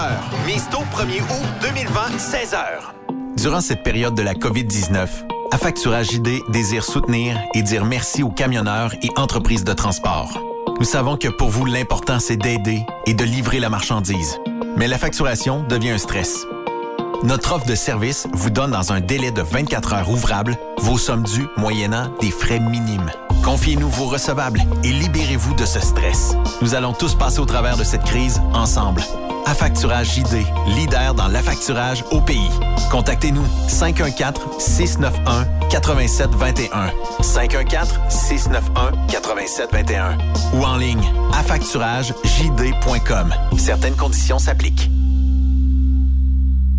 As-tu vu la nouvelle publicité de Transwest sur le site de Truck Stop Québec? C'est payant faire du team. Euh, en effet, c'est parce que ça donne entre 340 et 375 dollars par jour par routier. Avec tous les avantages qu'ils offrent, ça représente 2000 à 2500 dollars par semaine par routier. En cliquant sur leur publicité sur Truck Stop Québec, ils nous présentent des exemples de payes concrètes de routiers, des payes en fonction des différentes destinations et même des exemples de rémunération annuelle du routier. Parle-moi de ça. Enfin, une entreprise de transport qui est assez transparente pour montrer des exemples de paye. Et si on travaillait les deux, là, on aurait tout un T4. Visitez de vrais exemples de paye sur groupetranswest.com. Vous préférez nous contacter par téléphone? Composez dès maintenant 1-800-361-4965, poste 284.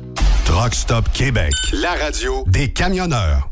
Quand le limiteur de vitesse est devenu obligatoire, qui représentait les conducteurs? Hmm, personne. Aujourd'hui, l'Association des routiers professionnels du Québec, l'ARPQ, est présente partout. Notre mandat, défendre l'intérêt de nos membres sur toutes les discussions entourant le métier. Tu as des idées? Tu veux faire partie des débats? Tu veux changer les choses? Deviens membre pour 11,50 par mois ou 40 sous par jour, ce qui est moins cher qu'un café. De plus, en utilisant nos nombreux services, vos économies couvriront largement le prix d'adhésion. Que vous soyez voiturier indépendant ou conducteur, faites partie de l'association. Faites-vous entendre. Témoin d'une situation? Texte-nous au 819-362-6089, 24 sur 24. Vous êtes un conducteur professionnel. Vous cherchez un défi? Vous voulez joindre une équipe dynamique? Vous voulez travailler local? Canada-Canada, Canada-États-Unis. Nos camions sont basés sur la rive sud de Montréal, Bécancour, Shawinigan, Québec, Chicoutimi, Sacré-Cœur, Bécomo, Cornwall, Toronto et autres. Et surtout, bénéficiez des avantages de Transport Saint-Michel. Les fins de semaine sont libres. Meilleur taux en ville. Payez pour tout. Toilé, détoilé, chargement, déchargement, les douanes. En moyenne hebdomadaire, 2500 000 et plus. Équipement en très bonne condition. Travail à l'année. Possibilité de route attitrée. Camions récents et attitrés. Réparation personnalisée. Dépôt direct. Système de bonification à la performance. Et comme exigence, avoir un minimum de deux ans d'expérience, bon dossier de conduite et vérification du casier judiciaire à jour. Transport Saint-Michel.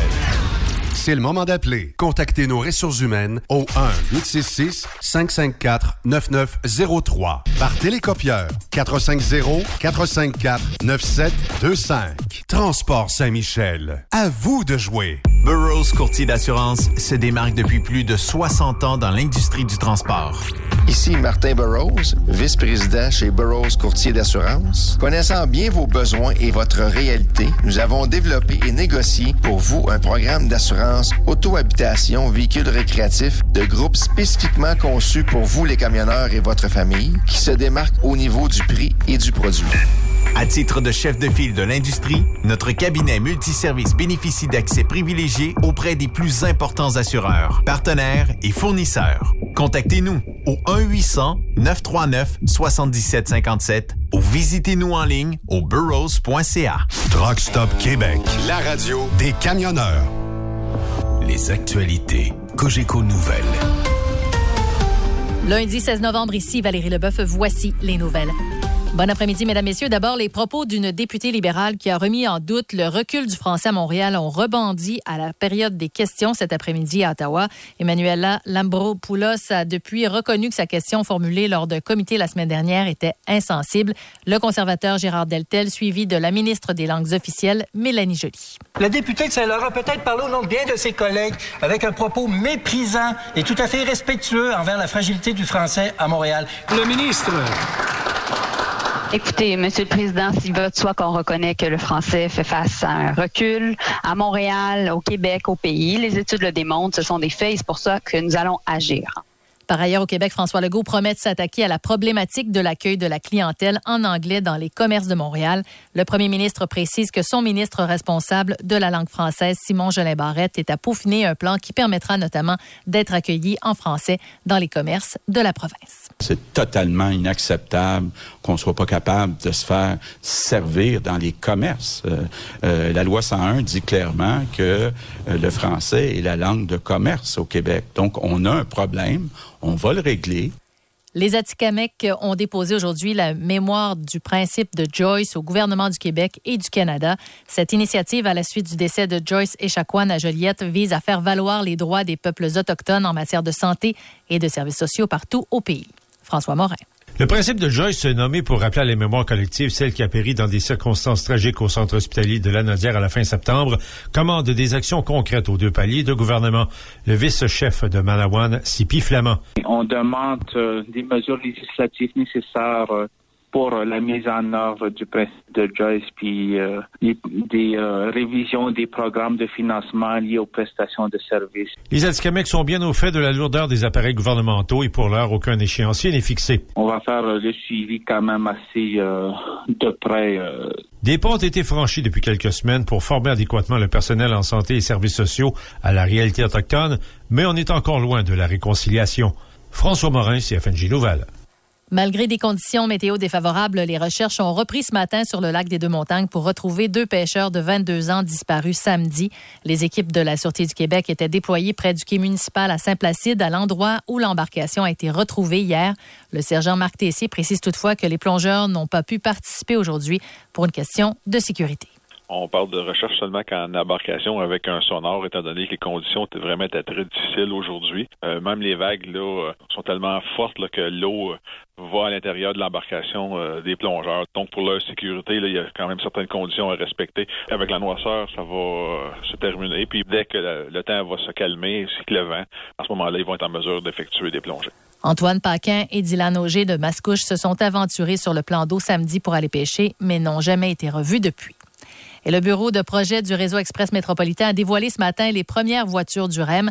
L'intérieur des wagons montre des sièges parallèles à l'allée centrale des deux côtés. Ils circuleront sur un réseau de 67 km qui doit comprendre 26 stations.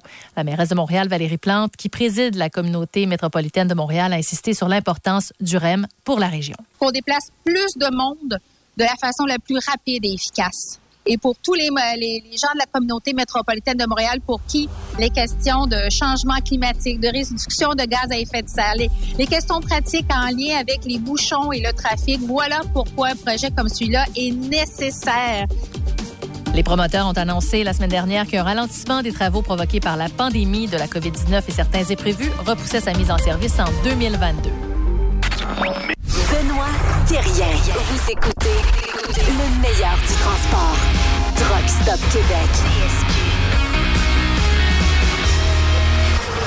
Vous êtes de retour sur euh, et notre prochain invité, lui, euh, ben, Sophie, tu peux peut-être nous faire un petit tour euh, d'horizon de M. Alain Van der Peer. Van der Peer. Van der Peer. Il va nous aider avec ça.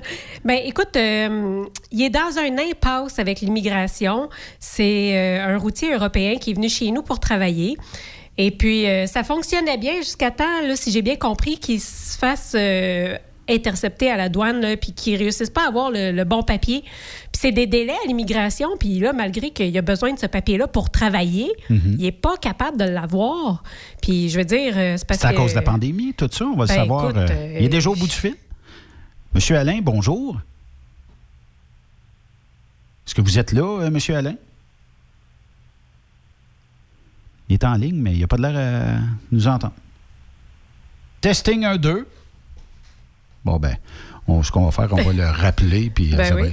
Mais, Ben euh, écoute, euh, je peux pas te dire si c'est à cause de la pandémie, mais pandémie ou pas, c'est parce que ce gars-là, il a une famille. Euh, sa famille, ben écoute, il faut, faut, faut, faut la nourrir, il a besoin de travailler. Puis il a comme aucun recours. Moi, je trouve ça quand même capotant, là. Si tu veux que je, te dise. Donc, euh, c'est ça. Là, finalement, il est là pour nous, parler de ça parce que euh, ça n'a aucun bon sens.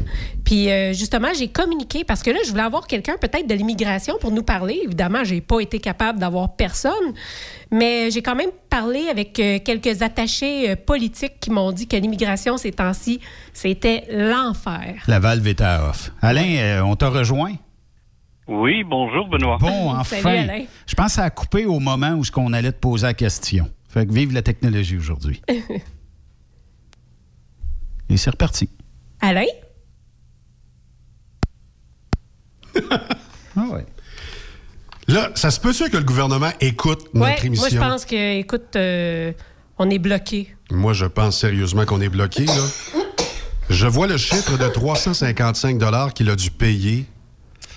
Euh, c'est Ben, quoi cette histoire-là? euh, c'est sa nouvelle demande de permis euh, d'urgence qui a coûté ce montant-là, euh, que son employeur, en fait, a dû payer là, pour justement l'obtention de ce Mhm. papier qu'il lui faut, mais papier qui n'arrive pas, malgré qu'il ait payé ce montant-là. là. Tu sais, c'est beaucoup de frais, c'est beaucoup d'attentes. Puis, je veux dire, t'as beau avoir les, les réserves que tu veux, euh, c'est parce qu'à un moment donné, euh, tes épuises, tes réserves, comment tu fais? Exact. On l'a au bout du fil. On l'a retrouvé. Oui, bonjour Benoît. On- C'est comme on disait, probablement que l'immigration écoute, puis ils veulent pas euh, que tu nous parles aujourd'hui, fait qu'ils coupent la ligne. Ah, c'est pour ça. Ra- Raconte-nous, Alain, euh, ton histoire euh, avec euh, l'immigration. Même si Sophie euh, nous en a euh, glissé un mot. Euh, depuis quand tu es arrivé ici euh, au Québec? Ben, en fait, moi, je suis arrivé euh, le 3 septembre 2019. OK. Et j'ai travaillé une, euh, une année complète euh, dans une société euh, de transport pour faire du Canada et des, les USA. Oui. Euh, en mois de février, euh, la RH de la société, elle a refait une demande pour euh, prolonger mon contrat euh, à partir de 3 septembre 2020. Vu que euh, au mois d'août, euh, on n'avait toujours pas eu de, de réponse de l'immigration. Donc, elle avait fait une euh, demande de prolongation de travail pour pouvoir continuer à travailler euh, jusqu'au moment qu'on avait reçu euh, le, le IMT, pour laquelle que la société avait encore payé 155 dollars en plus. Euh, mi- euh, fin septembre, je reçois enfin mon EIMT Oui. avec, avec lequel que j'ai été euh, à Champlain. Euh, J'ai été à la douane pour chercher mon permis de travail, dont comme beaucoup de chauffeurs font.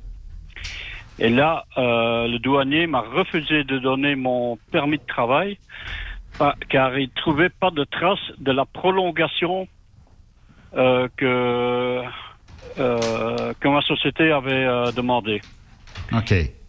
Donc pour lui, il trouvait que j'étais illégal sur le terrain, donc il, il voulait pas me donner mon permis de travail. Mais il me laissait quand même, comme il avait vu qu'il y avait un dossier qui était en route, il avait quand même laissé rentrer de nouveau au Canada euh, pour continuer à faire mon, de- mon dossier. Là-dessus, le 1er octobre, la RH a refait une demande d'urgence pour mon EIMT pour laquelle elle a repayé 355 dollars. Et depuis ce jour-là, toujours rien. Donc ça fait depuis le 2 septembre que moi je suis sans emploi et sans salaire. Wow.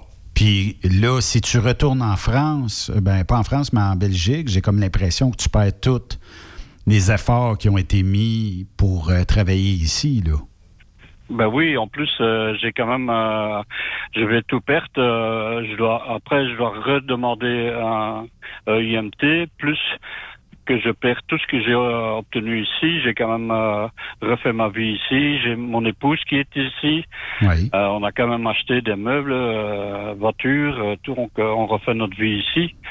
Euh, C'était pas prévu pour retourner en Belgique après un an, quoi. Est-ce que vous avez parlé à des élus, euh, du genre, euh, je ne sais pas moi, des élus dans, votre région où vous habitez présentement? Oui, oui, euh, j'ai pris contact avec Madame Christine Normandin, qui m'a mis en contact avec sa secrétaresse, Madame Godin. qui a aussi essayé de prendre contact avec l'immigration. Mais là, aujourd'hui, aujourd'hui, j'ai reçu un retour qu'on croit que je peux faire une demande euh, d'autorisation de travail jusque quand mon dossier soit en ordre. Mais il faudrait encore une fois payer 355 dollars. Encore?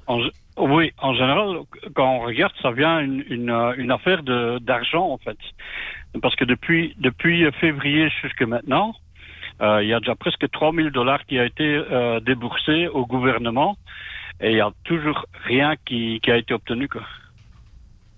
Ça me dépasse, euh, Alain, euh, d'entendre ça parce que je me dis, euh, surtout dans l'industrie du camionnage, on a besoin des bons candidats.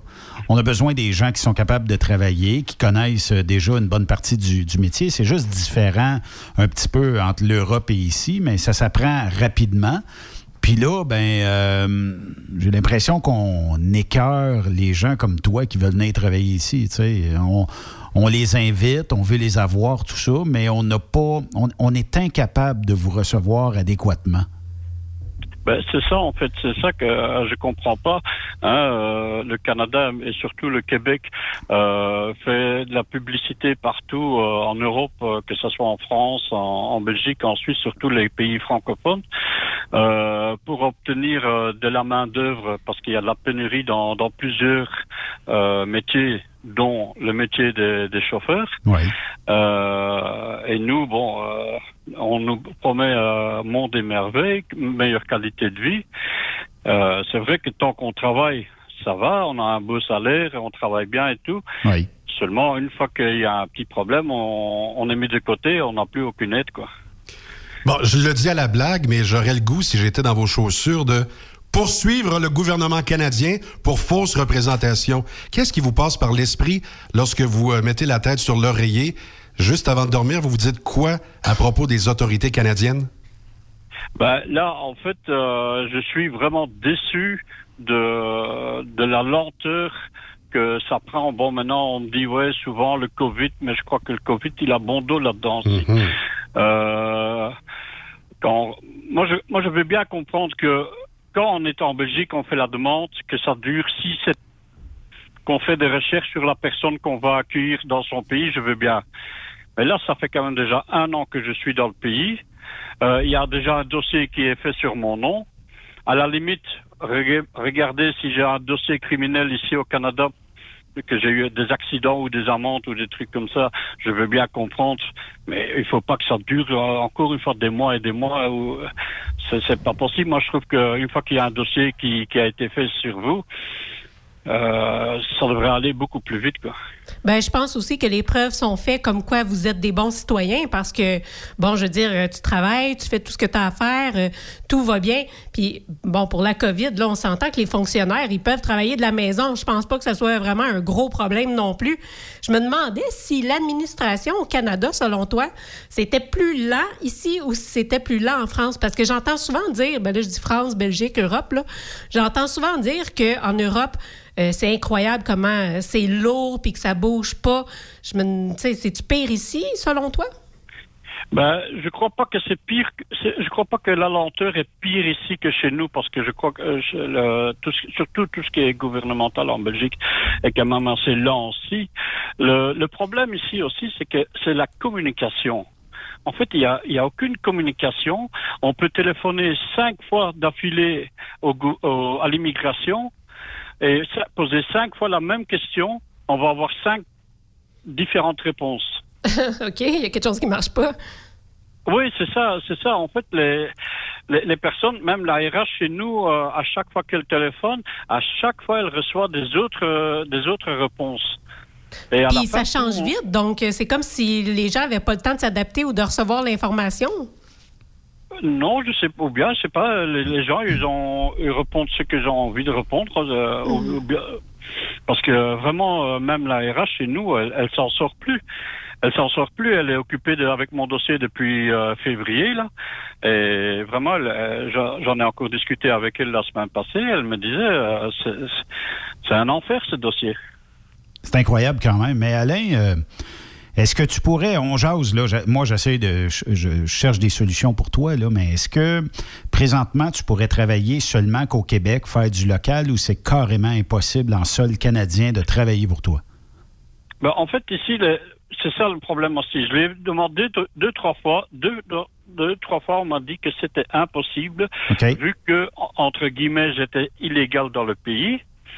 Bon, maintenant, ici, euh, je reçois une lettre de Madame Godin, que la même que moi j'avais déjà reçue la semaine passée, Oui. que j'avais transmis à mon, à mon employeur, euh, en disant que je, je pourrais quand même travailler, mais euh, la RH euh, chez nous, elle a, elle a fait elle a fait euh, des renseignements. Il me faut encore une fois payer 355 dollars. Est-ce que en payant ces 300 quelques dollars-là, ça te permettrait de travailler ou c'est juste une demande pour vouloir travailler, puis peut-être qu'elle peut être refusée, cette demande-là? là?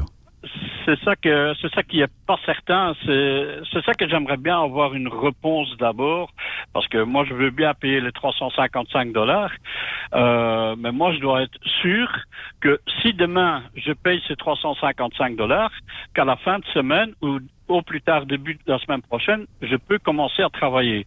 Qu'on vient pas me dire ah mais dans deux mois seulement on va donner vous une réponse. Non, ça ne va pas comme ça. Ben oui, parce qu'au fond, si t'es pour repayer encore puis attendre un temps indéfini, ça n'a pas de sens non plus. Finalement, ça Ouais. règle rien. Non. Non, parce que euh, la RH chez nous, euh, elle avait euh, fait une demande d'urgence pour mon dossier euh, pour lequel on avait demandé 355 dollars, qui était normalement traité dans les 10 jours. Ben là, on est euh, combien le 16 de novembre? Euh, ah, J'ai toujours aucune réponse. Ça me fait penser un peu à ce qu'on parlait tantôt avec le sénateur. hein. Il y a comme personne d'imputable parce que là, finalement, on a des gens comme Alain qui peuvent pas travailler. Puis je veux dire, il y a des conséquences sur sa vie quand même. Là. Mon Mais il n'y a jamais Sophie. personne qui va. Ici, on n'a peut-être pas d'incidence euh, sur, quelqu'un, mais mettons que tu es à la place d'un ministre ou tu es, à la place d'une personne qui a le droit de vie ou de mort sur un immigrant, notamment Alain. Moi, je serais pas capable de me coucher le soir puis avoir une pensée positive de dire mon travail a été bien réalisé aujourd'hui. En fait, euh, j'ai quelqu'un qui ne travaille pas, ne gagne pas sa vie, ne permet même pas de récolter des impôts parce que quand tu travailles, il y a des impôts que tu collectes. Là. Ben oui. On est en pleine pénurie.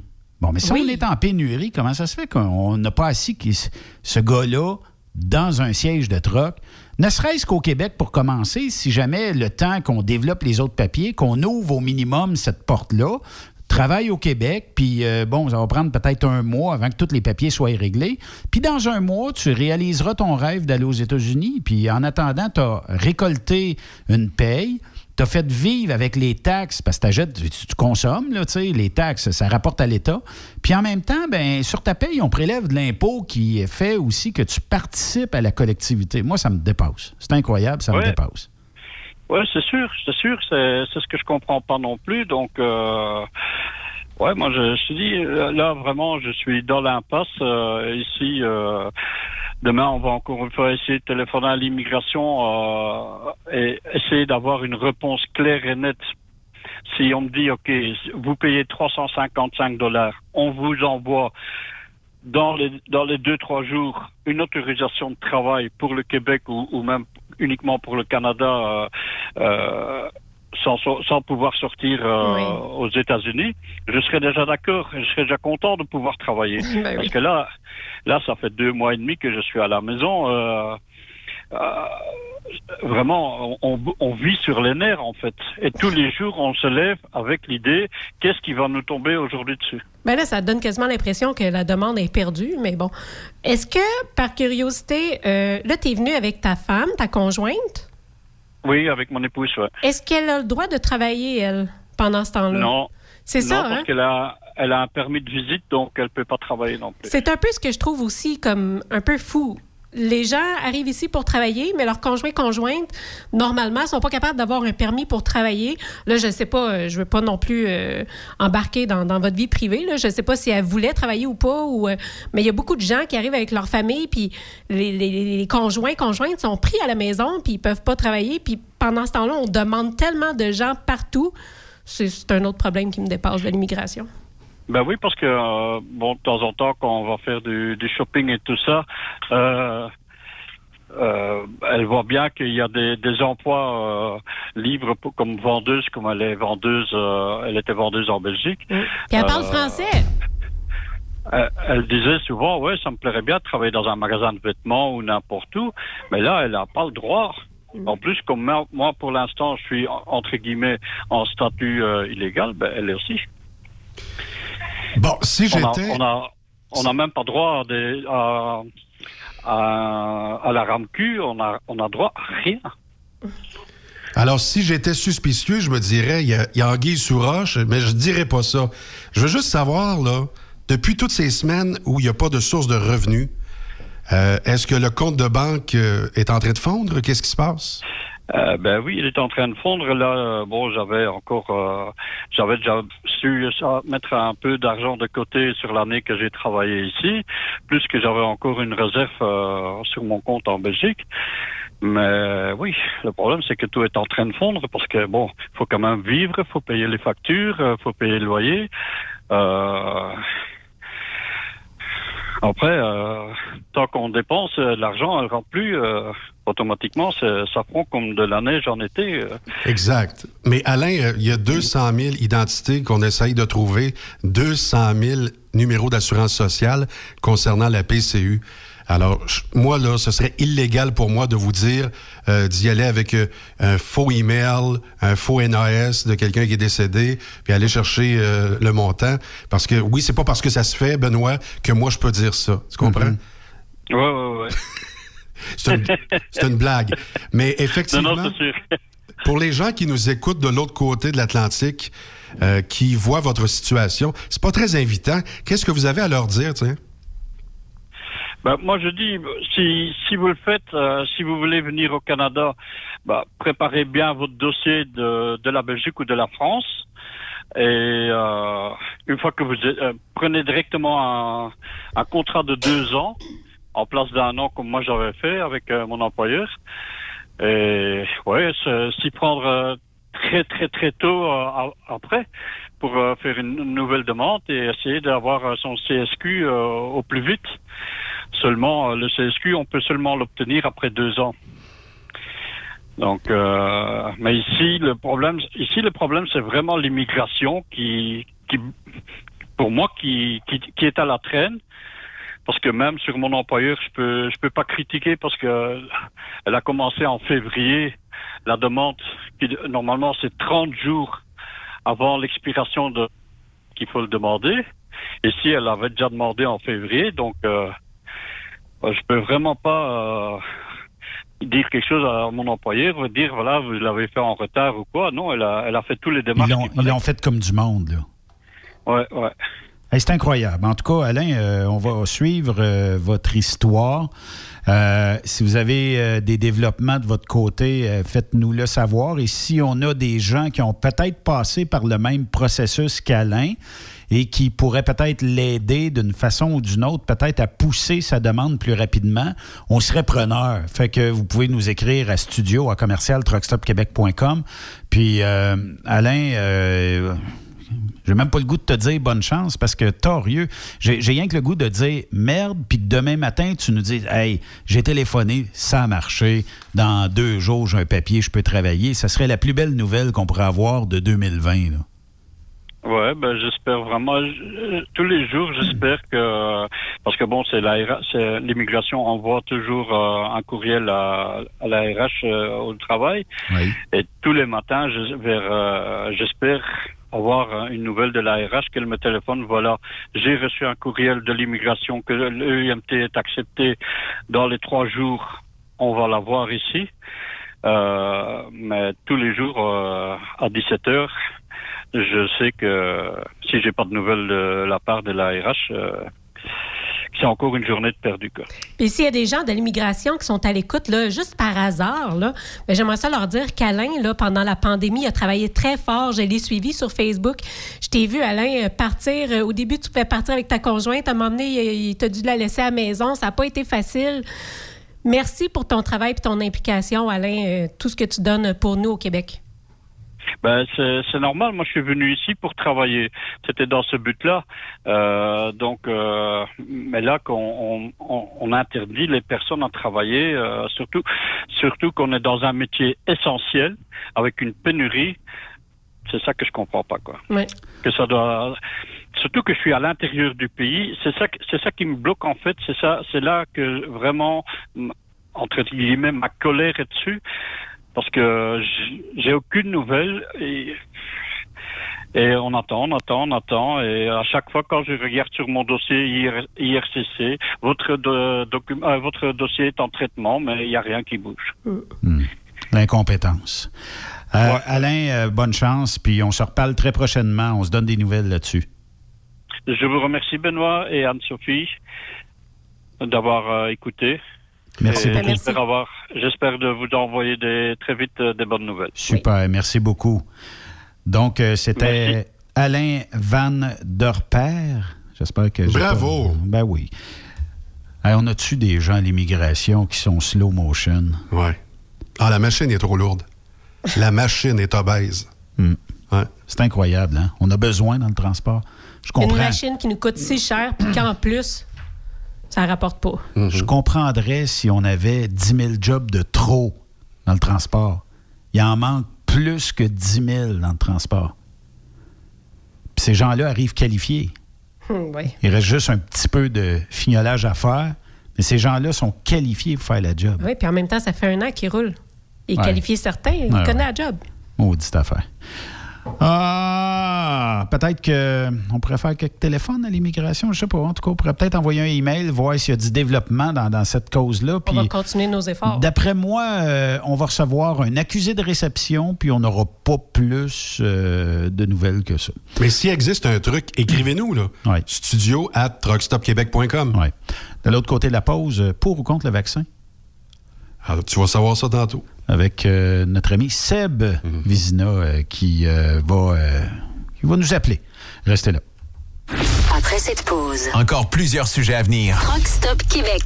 Vous prévoyez faire un traitement anti-rouille prochainement pour protéger votre véhicule tout en protégeant l'environnement? Optez dès maintenant pour l'anti-rouille bio ProGarde de ProLab, sans base de pétrole ni solvant. Composé d'ingrédients 100% actifs, le traitement anti-rouille bio ProGarde de ProLab est biodégradable et écologique. Il est super adhérent, possède un pouvoir pénétrant supérieur, ne craque pas et ne coule pas. Googlez BioProGarde de ProLab pour connaître le marchand applicateur le plus près. As-tu vu la nouvelle publicité de Transwest sur le site de Truck Stop Québec? C'est payant faire du team. Euh, En effet, c'est parce que ça donne entre 340 et 375 dollars par jour par routier. Avec tous les avantages qu'ils offrent, ça représente 2000 à 2500 dollars par semaine par routier. En cliquant sur leur publicité sur Truck Stop Québec, ils nous présentent des exemples de payes concrètes de routiers, des payes en fonction des différentes destinations et même des exemples de rémunération annuelle du routier. Parle-moi de ça. Enfin, une entreprise de transport qui est assez transparente pour montrer des exemples de paye. Hey, si on travaillait les deux, là, on aurait tout un T4. Visitez de vrais exemples de paye sur groupetranswest.com.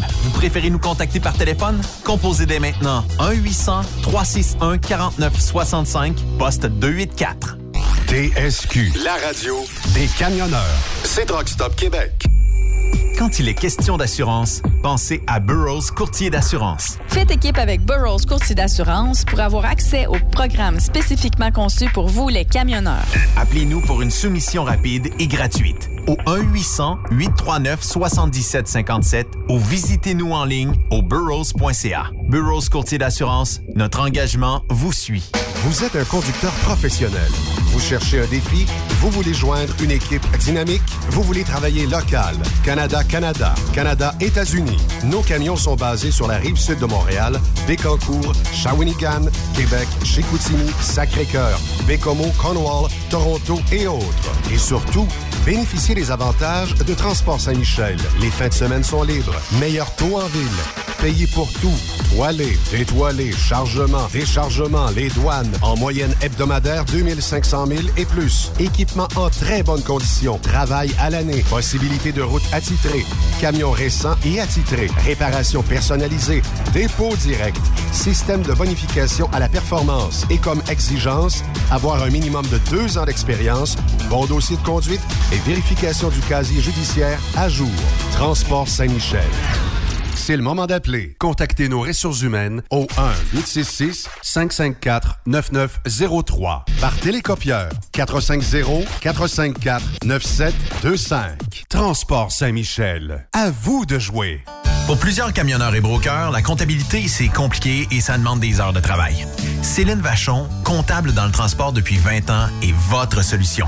Roulez l'esprit en paix. Céline s'occupera de votre comptabilité, votre tenue de livre, vos déductions, vos remises de taxes, vos impôts personnels et de société, et même du démarrage de votre entreprise. Le tout sous une même adresse. Vous êtes meilleur pour rouler? Nous, c'est de faire votre comptabilité. Un seul numéro. 450 649 1744. 450 649 1744. Céline Vachon. Une vraie mère pour les camionneurs. T'as de l'information pour les camionneurs? Texte-nous au 819-362-6089. 24 sur 24. Durant cette période de la COVID-19, Affacturage ID désire soutenir et dire merci aux camionneurs et entreprises de transport. Nous savons que pour vous, l'important, c'est d'aider et de livrer la marchandise. Mais la facturation devient un stress. Notre offre de service vous donne dans un délai de 24 heures ouvrables vos sommes dues moyennant des frais minimes. Confiez-nous vos recevables et libérez-vous de ce stress. Nous allons tous passer au travers de cette crise ensemble. Affacturage JD, leader dans l'affacturage au pays. Contactez-nous 514-691-8721. 514-691-8721. Ou en ligne, affacturagejd.com. Certaines conditions s'appliquent. The best radio for truckers. Truck Stop. T'aimerais gagner un des plus beaux trucks au Québec? Un Peterbilt 359 1985.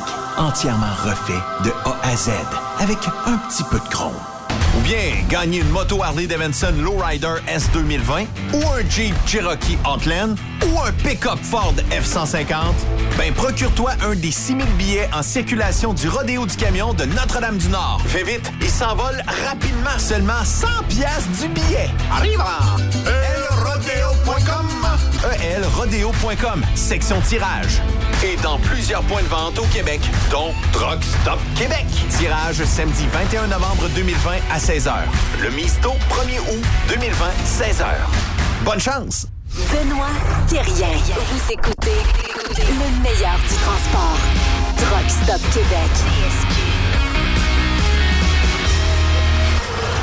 On est de retour et notre prochain invité, euh, il est quelque part aux États-Unis parce qu'hier, j'ai vu que le truck, il brassait pas mal en Pennsylvanie. Seb, es-tu toujours vivant? Ben oui. Fait que ça, ça a brassé hier avec la pluie en masse. J'espère que le truck s'est lavé bien propre. Ben oui, exactement. Le truck est, le truck est bien, bien, bien propre. Bon. Ça brassé au, au vent et à la pluie. Puis, euh, Hey, ça donne- de, de euh, de petites peurs, par exemple. Hier, euh, sérieux, moi, j'étais chargé le jeu pas pire. Puis, euh, c'était même pas, même pas 10 000 livres là, de, de charge. là. fait que euh, c'était rough un peu. Ben, dans ton de coin, fois, dans ton coin, puis dans la ville de New York, il y a eu des pointes à 100 km/h hier. J'en doute pas. Je vais dire, euh, je suis descendu, dès que je suis rendu à partir de Watertown jusqu'à jusqu'à peu près passer Wilkes-Barre, là, ça a été venteux à n'en plus finir. Là, puis, euh, non, c'était... J'ai pas eu, euh, j'ai pas passé un beau 5 heures, mettons. Là, tu sais, Seb, euh, qu'on parle de vaccins. Il y a deux vaccins actuellement disponibles. Euh, ben, disponibles, dans- pas encore, mais dans un avenir très proche. Euh, pour ou contre euh, la vaccination, Seb? Ouais, j'ai une, euh, je dirais, j'ai une position nuancée là-dessus. Euh, pour moi, j'en veux pas. Bon, Euh, mais par exemple pour les gens qui sont qui sont à risque que ça soit vraiment dan- dangereux pour eux et ceux qui le veulent, euh, ben grand bien vous en fasse. Mais prenez-en un vaccin. Mais moi, je suis contre l'obligation de le faire. Oui, c'est ça la différence. C'est comme les masques un peu. Hein? On n'est pas forcément anti-masque, mais on est anti-obligation de, Ouais. du port du masque. Exact. Mais euh, y a-t-il une raison pourquoi toi, tu veux pas avoir le vaccin? Parce que moi, je considère personnellement, là, juste moi, ma personne, je considère pas d'en avoir de besoin. Je me fais pas vacciner pour la grippe, me fais pas. Le dernier vaccin que j'ai eu, c'est probablement la- pour la rougeole quand j'étais flot, puis le reste du temps, je considère que j'ai un système immunitaire assez très assez bon pour euh, faire, faire face à toutes ces, euh, ces bactéries et ces microbes-là qui, qui y a autour de nous. Puis je suis de, de- de ceux qui pensent que d'avoir un système immu- immunitaire fort, c'est la clé pour être en santé et donc euh, pas de mettre des choses artificielles dedans qui n'ont pas rapport d'être. Mais tu sais, tu parles du vaccin de la rougeole que tu as eu quand tu étais jeune. Est-ce que, tu sais, admettons, tu aurais un enfant aujourd'hui, est-ce que tu le ferais vacciner? Ou, tu sais, moi, j'ai une de mes amies, elle veut pas que ses enfants reçoivent à peu près euh, aucun vaccin parce qu'on s'entend que quand on regarde le nombre de vaccins que les enfants ont aujourd'hui par rapport à il y a genre 25-30 ans, c'est quand même euh, hallucinant. T'en penses quoi? Pour moi, le cas des enfants, c'est quelque chose de différent de celui des adultes pour la simple et bonne raison que les enfants n'ont pas le temps de se faire un système immunitaire autant que, que nous à mesure qu'on qu'on prend de l'âge et de l'expérience, comme on dit. Donc, euh, oui, de- oui, d'a- d'aider le système immunitaire des enfants à se booster en premier, j'ai rien contre, mais euh, pas à l'âge adulte. Là. Je pense pas que c'est nécessaire. Une autre question, Seb. Pour ou contre l'élection de Joe Biden? Es-tu sérieux, toi, là? là? Il veut pas te faire jaser plus- pas tout. Hein? On a une quinzaine de la- minutes. C'est la plus grande catastrophe qui peut pas arriver aux États-Unis. Ben, Explique-moi, explique-moi. L'élection, ben, d'un, c'est pas compliqué. Euh, de mettre les démocrates au pouvoir aux États-Unis, c'est essentiellement de donner les, les, les clés aux socialistes puis aux communistes. C'est c'est aussi simple que ça. Avec son Green New Deal, puis tout, tout à l'environnement, puis euh, euh, il veut, comme là, pour, pour la- pour l'histoire de, de la COVID, il veut... Lui, c'était juste de lui ou de, de, de son parti. Euh, tout le monde serait confiné. Ça- un peu la même affaire que chez nous, là, dans le fond. Ouais, mais Donc, Bernie euh, Sanders au travail, c'est bon, ça, non? Candidat, non? Bernie Sanders. Bernie Sanders. Est-ce qu'on en parle de Bernie Sanders? Ben, vas-y donc. Bernie Sanders, ça, c'est le maudit qui voulait mettre plus de règlements dans le, dans le trucking pour nous nuire, euh, plus de, de, de, de, de, de réglementation sur les heures de service, euh, plus de plus de plus de plein d'emmerdements euh, pour les camionneurs, pour l'industrie du camionnage en général. Puis euh, une chance que Trump est arrivé, puis c'est grâce à son administration que justement on a des assouplissements sur euh, la, la loi des heures de service, euh, puis un paquet d'a- d'aspects du camionnage, notamment euh, euh, la volonté qu'ont certains États là, justement d'investir dans les places de stationnement, les, la, la réflexion des rest areas, euh, toutes, ces- toutes ces choses-là que les démocrates qui dé- détestent les camionneurs.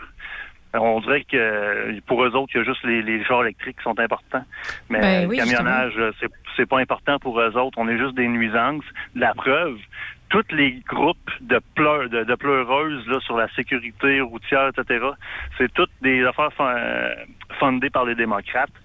Euh, puis tout, tout ce qui ce que, ce que ces groupes-là s'emploient à dire, c'est que les camionneurs, c'est des dangers, des dangers publics, ils veulent tuer tout le monde, ils font pas attention à rien, puis les automobilistes sont parfaits, puis il n'y a aucun problème.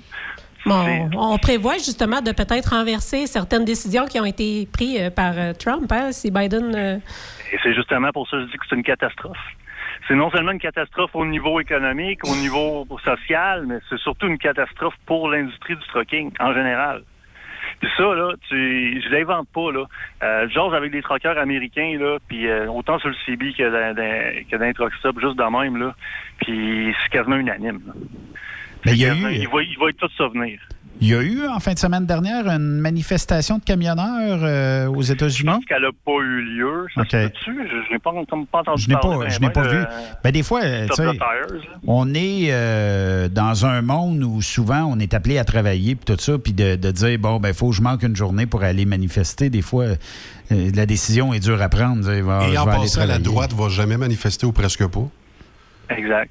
Mais tu sais, en plus, l'histoire de, de, de, de Stop the Tires, ça peut pas être des. Tu sais, des, des gars qui, comme moi, des compagnies drivers, là, tu peux pas prendre le truc de ton employeur et aller manifester pour quoi que ce soit. Là. D'un, c'est c'est le nom de la compagnie. Fait que les seuls qui peuvent faire ça, c'est les brokers, les owner operators. C'est ceux qui sont ben, maîtres, de, de- sinon, euh, si on veut, si on veut de leur destinée, là, euh, maîtres de leur équipement, puis ils peuvent vraiment faire ce qu'ils veulent avec. S'ils décident de ne pas faire un voyage puis de perdre euh, 5 000 pièces d'une semaine, ben, c'est ses affaires. Mais reste que euh, faut, que tu n'ailles de l'eau sans tabarouette pour te permettre de dire OK, garde, euh, moi, je prends pas un voyage, je vais faire la, grève pendant deux jours, puis non. Je sais pas, là, mais euh, c'est- à cause de ça, on n'aura jamais un front uni de, de camionneurs parce que justement, tu d'un côté les brokers, d'un côté les compagnies drivers, puis entre les deux, tu as un paquet de, de groupes de différents. Les flatbeds n'aiment pas les, les, les, les, les, dry. Euh, il y a toujours un groupe qui regarde de haut l'autre. Mhm. Fait que, euh, puis bon, ben, les jeunes aiment pas les vieux, les vieux aiment pas les jeunes, blablabla. Alors, Les impossible d'avoir de la filles. so-so-so-solidarité, ça c'est sûr et certain. Mais je peux te rassurer qu'on n'est pas rendu à la mi-mandat. Vous avez un lousse de deux ans dans les règlements, parce que c'est à la Chambre haute, au Sénat, les sénateurs qui euh, sont plus nombreux. On en parlait tantôt avec le sénateur euh, Boisvenu. Tu sais, Biden va avoir les mains assez menottées pour les deux prochaines années. S'il fait deux ans, parce que je regarde euh, son pouls, là. Ah, c'est une ligne. Ouais, mais- Oups, il y a- y, y un ton. OK. C'est à souhaiter. D'ailleurs, il y a beaucoup de ces voteurs qui sont morts. C'est un peu, c'est un peu bizarre. Là. Ça- Moi, j'y crois à la fraude électorale. là. Il y a beaucoup trop de preuves. Il y a beaucoup trop de preuves qui, mon- qui montrent ça. Ben, si tu les as, montre-les à Pierre Bruno, il te croit pas. Pierre Bruno. Toutes les, toutes les mainstream médias vont dire qu'ils en ont pas de preuves. Puis, euh, euh, les, euh, mais pourtant, il y a plein de victoires ju- juridiques qui sont faites par la, la, la campagne de Trump. Mais ça, c'est drôle, on n'en parle pas. Mais pourtant, euh, dans, dans, j'ai, lu il y a pas longtemps, il y a une lettre officielle qui, qui est sortie, qui a leaké, euh, comme de quoi que euh, l'administration aux États-Unis euh, ne reconnaît pas qu'il y a encore actuellement un président élu. Donc, euh, c'est, l'office de transition, je pense. C'est ça. C'est l'office de transition de la Maison-Blanche qui disait, là, euh, essentiellement, qui disait à la gang à Biden, euh, là, euh, excitez- excitez-vous pas le poil des jambes. Là. Vous n'êtes pas euh, encore élu, puis il n'y a pas de transition, il n'y a, pas de fonds de transition qui vont qui vont se, euh, se donner tant si longtemps que y a, les, les disputes sont pas terminées. Puis il y a comme vraiment trop de choses qui montrent que euh, qui, qui sortent d'un peu partout que pour euh, pour pas dire qu'il n'y a pas eu qu'il y a- eu fraude électorale. Oui, Il n'y a, pas de fumée sans feu, là, comme on dit dans, dans- dans la vie. Là, puis Mais Ben, il va falloir qu'il sorte ses preuves, puis Rudy Giuliani est prêt, je pense, son groupe. Je sais pas si tu as vu, euh, lorsqu'il est sorti euh, devant la porte de garage, ça faisait pitié en tout cas, mais euh, pour les apparences, là, cinq minutes plus tard, sur CNN, c'était déclaré élu, désigné à tout le moins. Là. Je pense qu'aux États-Unis, ils ont dit le mot désigné. C'est à Radio-Canada que j'ai entendu élu pendant quelques heures.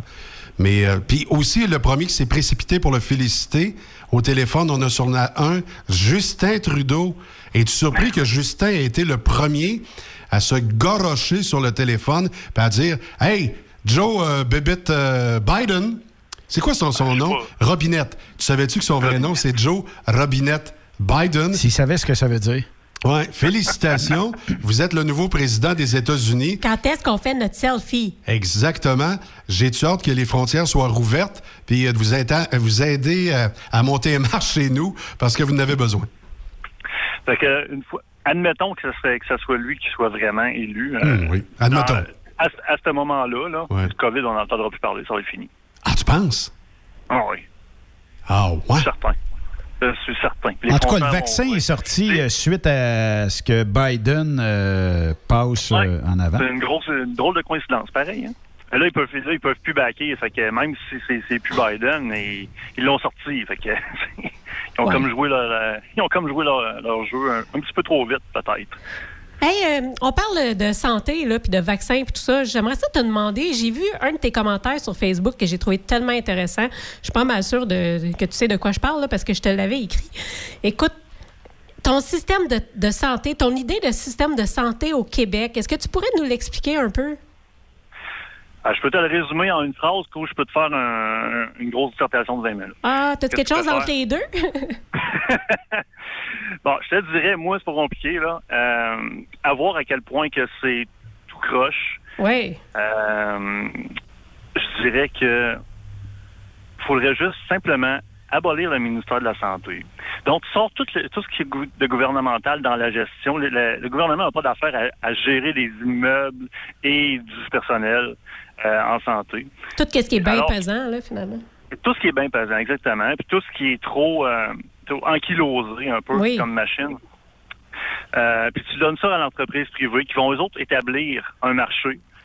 Euh, ils vont donc euh, instantanément, tu vas faire voir disparaître les mauvaises conditions de travail, les temps d'attente in- infinis, les- les- la mauvaise qualité de soins. Ben oui, les patients deviennent des clients, là. Ben, c'est ça. Tu, tu, pars, de- tu pars de les gens qui rentrent dans l'hôpital sont des clients plutôt que des bénéficiaires. Ça, c'est toute la, la- la- la différence. Bon, fait que là, il y en a qui vont dire, ouais, mais ça va coûter cher aux États-Unis, la santé, ça coûte cher, puis si t'es pas assuré, puis puis puis blablabla. Mais justement, le rôle du gouvernement serait simplement d'être l'assureur universel. Donc, plus de gestion, plus de plus, plus- plus- comment je dirais ça, là, plus d'inefficacité, d'incompétence euh, crasse gouvernementale. Tu fais simplement payer pour tout le monde. Parce qu'à quelque part, on a déjà la RAMQ. Fait que c'est un peu comme si la RAMQ couvrait maintenant les frais médicaux. Exact. C'est une extension. Là, Euh, la RAMQ devient plus uniquement les, les- les médicaments, mais tous les soins médicaux. Et ils peuvent exercer un contrôle sur euh, sur la qualité, justement, de- des services qu'ils payent pour, comme toutes les assurances. Les, les assureurs, ils exercent un contrôle euh, sur, mettons, la qualité des, des garages à qui qui donnent le- des contrats de, de, de mettons, on pourra faire un char ou tout de genre. Bon, ben, à ce même titre-là, le gouvernement pourra faire la même affaire. Et il, de- il deviendrait l'assureur universel. Ça coûtera pas plus cher à tout le monde. Au contraire, ça va coûter moins cher. Au lieu de, de donner plus de la moitié euh, du budget de la province en santé à toutes les années, euh, ça va être foutrement moins que ça. Puis, euh, On n'aurait pas toute l'administration à soutenir. on n'aurait il y pas aura- toute l'administration à soutenir. Il y aura un devoir, justement, d'assainir ces administrations-là. euh, Quand euh, il y a Ben- une entité qui gère ça, ils veulent économiser quelque part. Là. Oui, mais je te dirais qu'il n'y a pas, pas un devoir, c'est que ça devient une entreprise privée. L'entreprise privée, elle, ce qu'elle veut, c'est par le biais de la concurrence, c'est toujours, toujours d'être meilleur que son, euh, que son compétiteur. Tu sais, on le voit aux États-Unis comment que c'est, là. Euh, outre le fait que c'est extrêmement cher, les, les- le, le système de santé est, euh, est efficace. Ouais.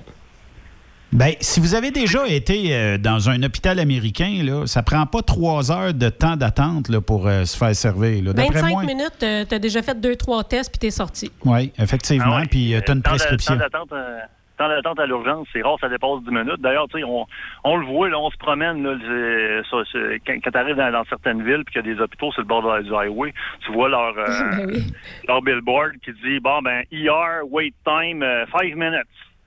Un autre, 3 minutes, 4 villes plus loin, tu sais. T'arrives là avec ton char, là, il y a un valet qui t'attend. là. En tout cas, ça dépend peut-être des hôpitaux, là, mais moi où j'ai été, le valet t'attend, il va parquer ton char. euh, c'est gratuit, parce que il veut même pas que tu le types. C'est- juste pour ça, puis t'es Ben, jolie. Fait que, tu sais, c'est automatique. Le valet a dit Ah oui, je suis jolie. Oh, Madame Jacob arrive, prenons son char. avec mon euh, moi mon idée c'est ça je, je pense que ça peut aller ra- ramener pas mal de, de, de- de monde ensemble Euh, au- autant le monde qui pense que euh, euh, on veut pas avoir le- les soins de santé comme aux États-Unis parce que ça coûte cher ben là justement tu leur en- enlèves ce, ce, ce poids-là parce que dis, c'est le gouvernement qui va devenir la sœur universelle. Ça, ça te coûte euh, tout 200 000 pièces en opération que tu payes pas. C'est le gouvernement qui la paye. Mais ça va toujours bien coûter moins cher que de payer et le 200 000 plus le salaire du médecin plus le salaire des nurses plus le salaire- non. Là c'est l'entreprise privée qui va gérer ses conditions de travail ses son personnel ils vont s'organiser pour donner un service. Ça va établir un marché de, de concurrence. Puis le un marché de concurrence est synonyme d'efficacité, tout ce que le gouvernement n'est pas. Je veux savoir, Sébastien, quand est-ce que tu te présentes aux élections? J'aimerais bien ça, mais. Non, non, non, parce que c'est une idée, ça. là. Le j'aimerais bien ça parle un peu. Ça veut dire que tu as déjà pensé un petit peu. Ouais. Ben, je pense à ça, une fois de temps en temps, mais comme bien du monde, je suis pas, je suis pas le seul à penser à des affaires de même. C'est juste qu'on n'a pas, on n'a pas de tribune à part, mettons, euh, toi, toi, puis t'as, mettons Radio X. À part, à part de ça, les médias là, c'est. C'est vrai que Radio Pirate, c'est de la merde. Il n'y a aucune place dans les... ben ouais, c'est ça. Il n'y a aucune place, moi je parle des masses médias, tu sais. Bon. Il n'y a aucune place pour les idées alternatives, justement, qui pourraient peut-être nous sortir de la merde si on les appliquait comme du monde. Est-ce que tu as parlé à Éric Duhem dernièrement? Non. Je pas parlé à Éric Duhem. Ne tente pas d'y parler, faire un coup de téléphone, jaser? Non, mais Éric Duhem, il est certain qu'il est au courant de, de, de, de, de ça aussi. Je pense qu'il y en a, peut-être déjà même parlé, mais je sais Non, pas. non, non. Mais T'es le premier à me parler de moi, ça. Pour moi, ça, ça me semble ça me semble une évidence, ça. Ben, ça l'est sais pas pour tout le monde parce que François Legault te comprendrait pas dans ta théorie. François Legault, François Legault, il est pogné dans sa bulle de, de, de, de, de peur du COVID. Là. Ah oui. ça, n'est, ça n'est ridicule. Ben. Après ça, ben, il, nous en- il nous envoie des niaiseries comme des chars électriques en 20 en, En 20, 2035. Après ça, euh, Ça va être beau des trucks euh, électriques après ça. Hein? Ben, ça prend l'autre corde. ap- Après ça, pour, pour euh, du- enlever l'attention sur lui, il te repart ça avec euh, Ah, on le français à Montréal. Hey, le tabarnak, des hosties de niaiseries de péquistes. Es-tu en train de dire- La, la, la CAQ, c'est vraiment Oh, le PQ oh, oh. 2.0. Ça Mon Dieu. Seb, Seb, le haineux, es-tu en train de dire que c'est de la diversion? Ben, Mais hein, que c'est de la diversion. Ben, tabarnouche! Pour cacher le ouais, maudite incompétence, inefficacité. euh, de- Il n'y a, pas de crise à gérer dans le COVID, sacrément. il y en a- C'est eux autres qui l'inventent à mesure, la crise. Il n'y en a pas. Il n'y en a pas. Il y en a pas, il y en a pas. Il n'y en a jamais eu. Non! Combien de gens, euh, quand tu vas dans les truck stops, là, on va clore là-dessus, euh, Seb, mais combien de gens, quand tu vas dans les truck stops, portent le masque aux États-Unis en moyenne? Ah, à part quand, c'est obligé, parce que il- le flying, mettons, moi, je suis surtout dans, sur- surtout dans les flying J. Le flying J, c'est parce que c'est porte partout, là. Euh, nationwide, comme on dit. C'est une politique d'entreprise qu'il faut absolument que tu aies ton masque. Mais même à ça, là, je te dirais qu'à la moitié des truckers qui les ont pas, là. Effectivement. Seb, bonne route. Attention à toi. Ben oui. Lâche Là, je suis pas. en Caroline du Nord. Yes. T'as Burnham, t'as du millage de fête depuis un matin. Ben lâche pas, puis euh, Ouais, ouais, ouais. merci euh, pour ton intervention aujourd'hui. C'est bon, salut Ben, salut Guy, salut Anne-Sophie. Bye-bye. Seb, euh, je, je l'ai dit, hein, on part deux semaines à Cuba, on revient, puis il va jaser encore. Il y a de la jasette, euh, Seb. Hey, euh, merci euh, d'avoir été là. Merci Anne-Sophie. Merci, Merci. euh, Tigui. Ouais, mais là, j'ai de la peine. Demain, euh, c'est du euh, Raymond Bureau. Ouais, mais j'ai de la Live. peine. Pourquoi? Mais oui, mais c'est parce que. François Jean, il est mort, puis personne n'en parle. Les bébés. Il y a Oui. du monde qui en parle, je l'ai vu. C'est ça. C'est toute ma jeunesse qui s'envole. Oui, Patrick Bourgeois, Oui. là, François Jean. Il reste On sait-tu de quoi qui est décédé? Euh, C'est ça que. C'est ça pas si vieux que ça. C'est ça que j'ai de la misère à dire. Oh. C'est que François Jean, il n'y a rien. Tu sais, son avis de décès, là, il n'y a rien en bas. Il n'y a pas de cancer, il n'y a pas de cœur. J'ai pas dit qu'il n'y a pas, pas de cœur. Mais tu comprends? Il y a- Fait que c'est louche. Et si jamais je vois un 8, 6, 6 appels, je vais comprendre. Ouais. Comprends-tu? On l'écoute. OK. Bye-bye. Salut.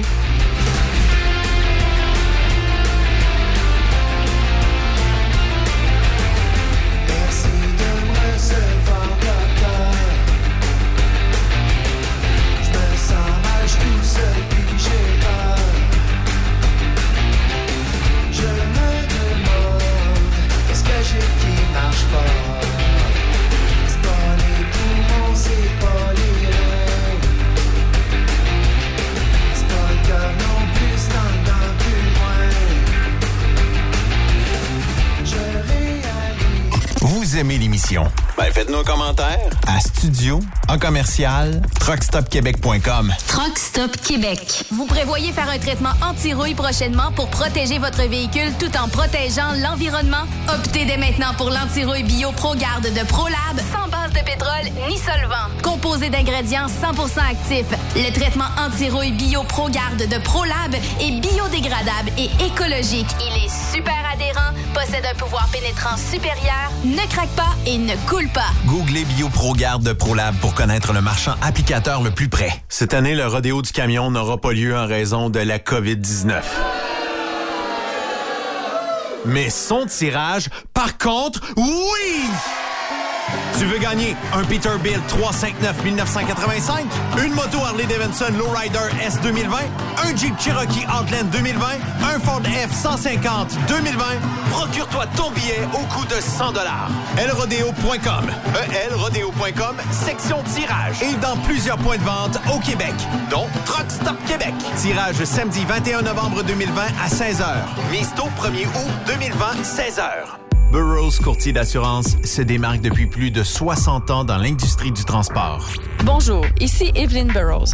Notre cabinet d'assurance est un cabinet multiservice. Profitez-en pour mettre toutes vos assurances au même endroit. Cela vous apportera économie d'argent, des primes compétitives, un service efficace, rapide et un service personnalisé.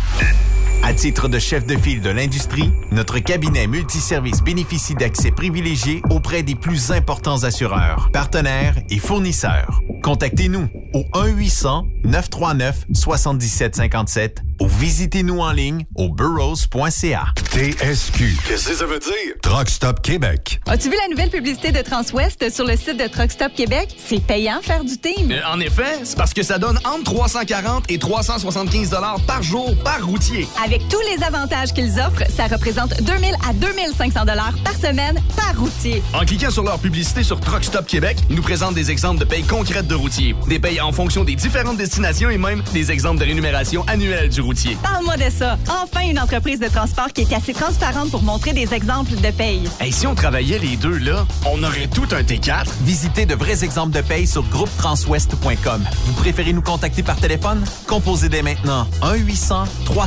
1-800-361-4965, poste 284. Quand le limiteur de vitesse est devenu obligatoire, qui représentait les conducteurs? Hmm, personne. Aujourd'hui, l'Association des routiers professionnels du Québec, l'ARPQ, est présente partout. Notre mandat, défendre l'intérêt de nos membres sur toutes les discussions entourant le métier. Tu as des idées? Tu veux faire partie des débats? Tu veux changer les choses? Deviens membre pour 11,50 par mois ou 40 sous par jour, ce qui est moins cher qu'un café. De plus, en utilisant nos nombreux services, vos économies couvriront largement le prix d'adhésion. Que vous soyez voiturier indépendant ou conducteur, faites partie de l'association. ARPQ.org. org. Faites-vous entendre. Tu veux interagir avec le studio? Texte-nous au 819-362-6089. 24 sur 24. Vous êtes un conducteur professionnel. Vous cherchez un défi? Vous voulez joindre une équipe dynamique? Vous voulez travailler local? Canada-Canada, Canada-États-Unis. Nos camions sont basés sur la rive sud de Montréal, Bécancour, Shawinigan, Québec, Chicoutimi, Sacré-Cœur, Bécomo, Cornwall, Toronto et autres. Et surtout, bénéficiez des avantages de Transport Saint-Michel. Les fins de semaine sont libres. Meilleur taux en ville. Payez pour tout. Toilé, détoilé, chargement, déchargement, les douanes. En moyenne hebdomadaire, 2500 000 et plus. Équipement en très bonne condition. Travail à l'année. Possibilité de route attitrée. Camions récents et attitrés. Réparation personnalisée. Dépôt direct. Système de bonification à la performance. Et comme exigence, avoir un minimum de deux ans d'expérience, bon dossier de conduite et vérification du casier judiciaire à jour. Transport Saint-Michel. C'est le moment d'appeler. Contactez nos ressources humaines au 1-866-554-9903 par télécopieur 450-454-9725. Transport Saint-Michel. À vous de jouer.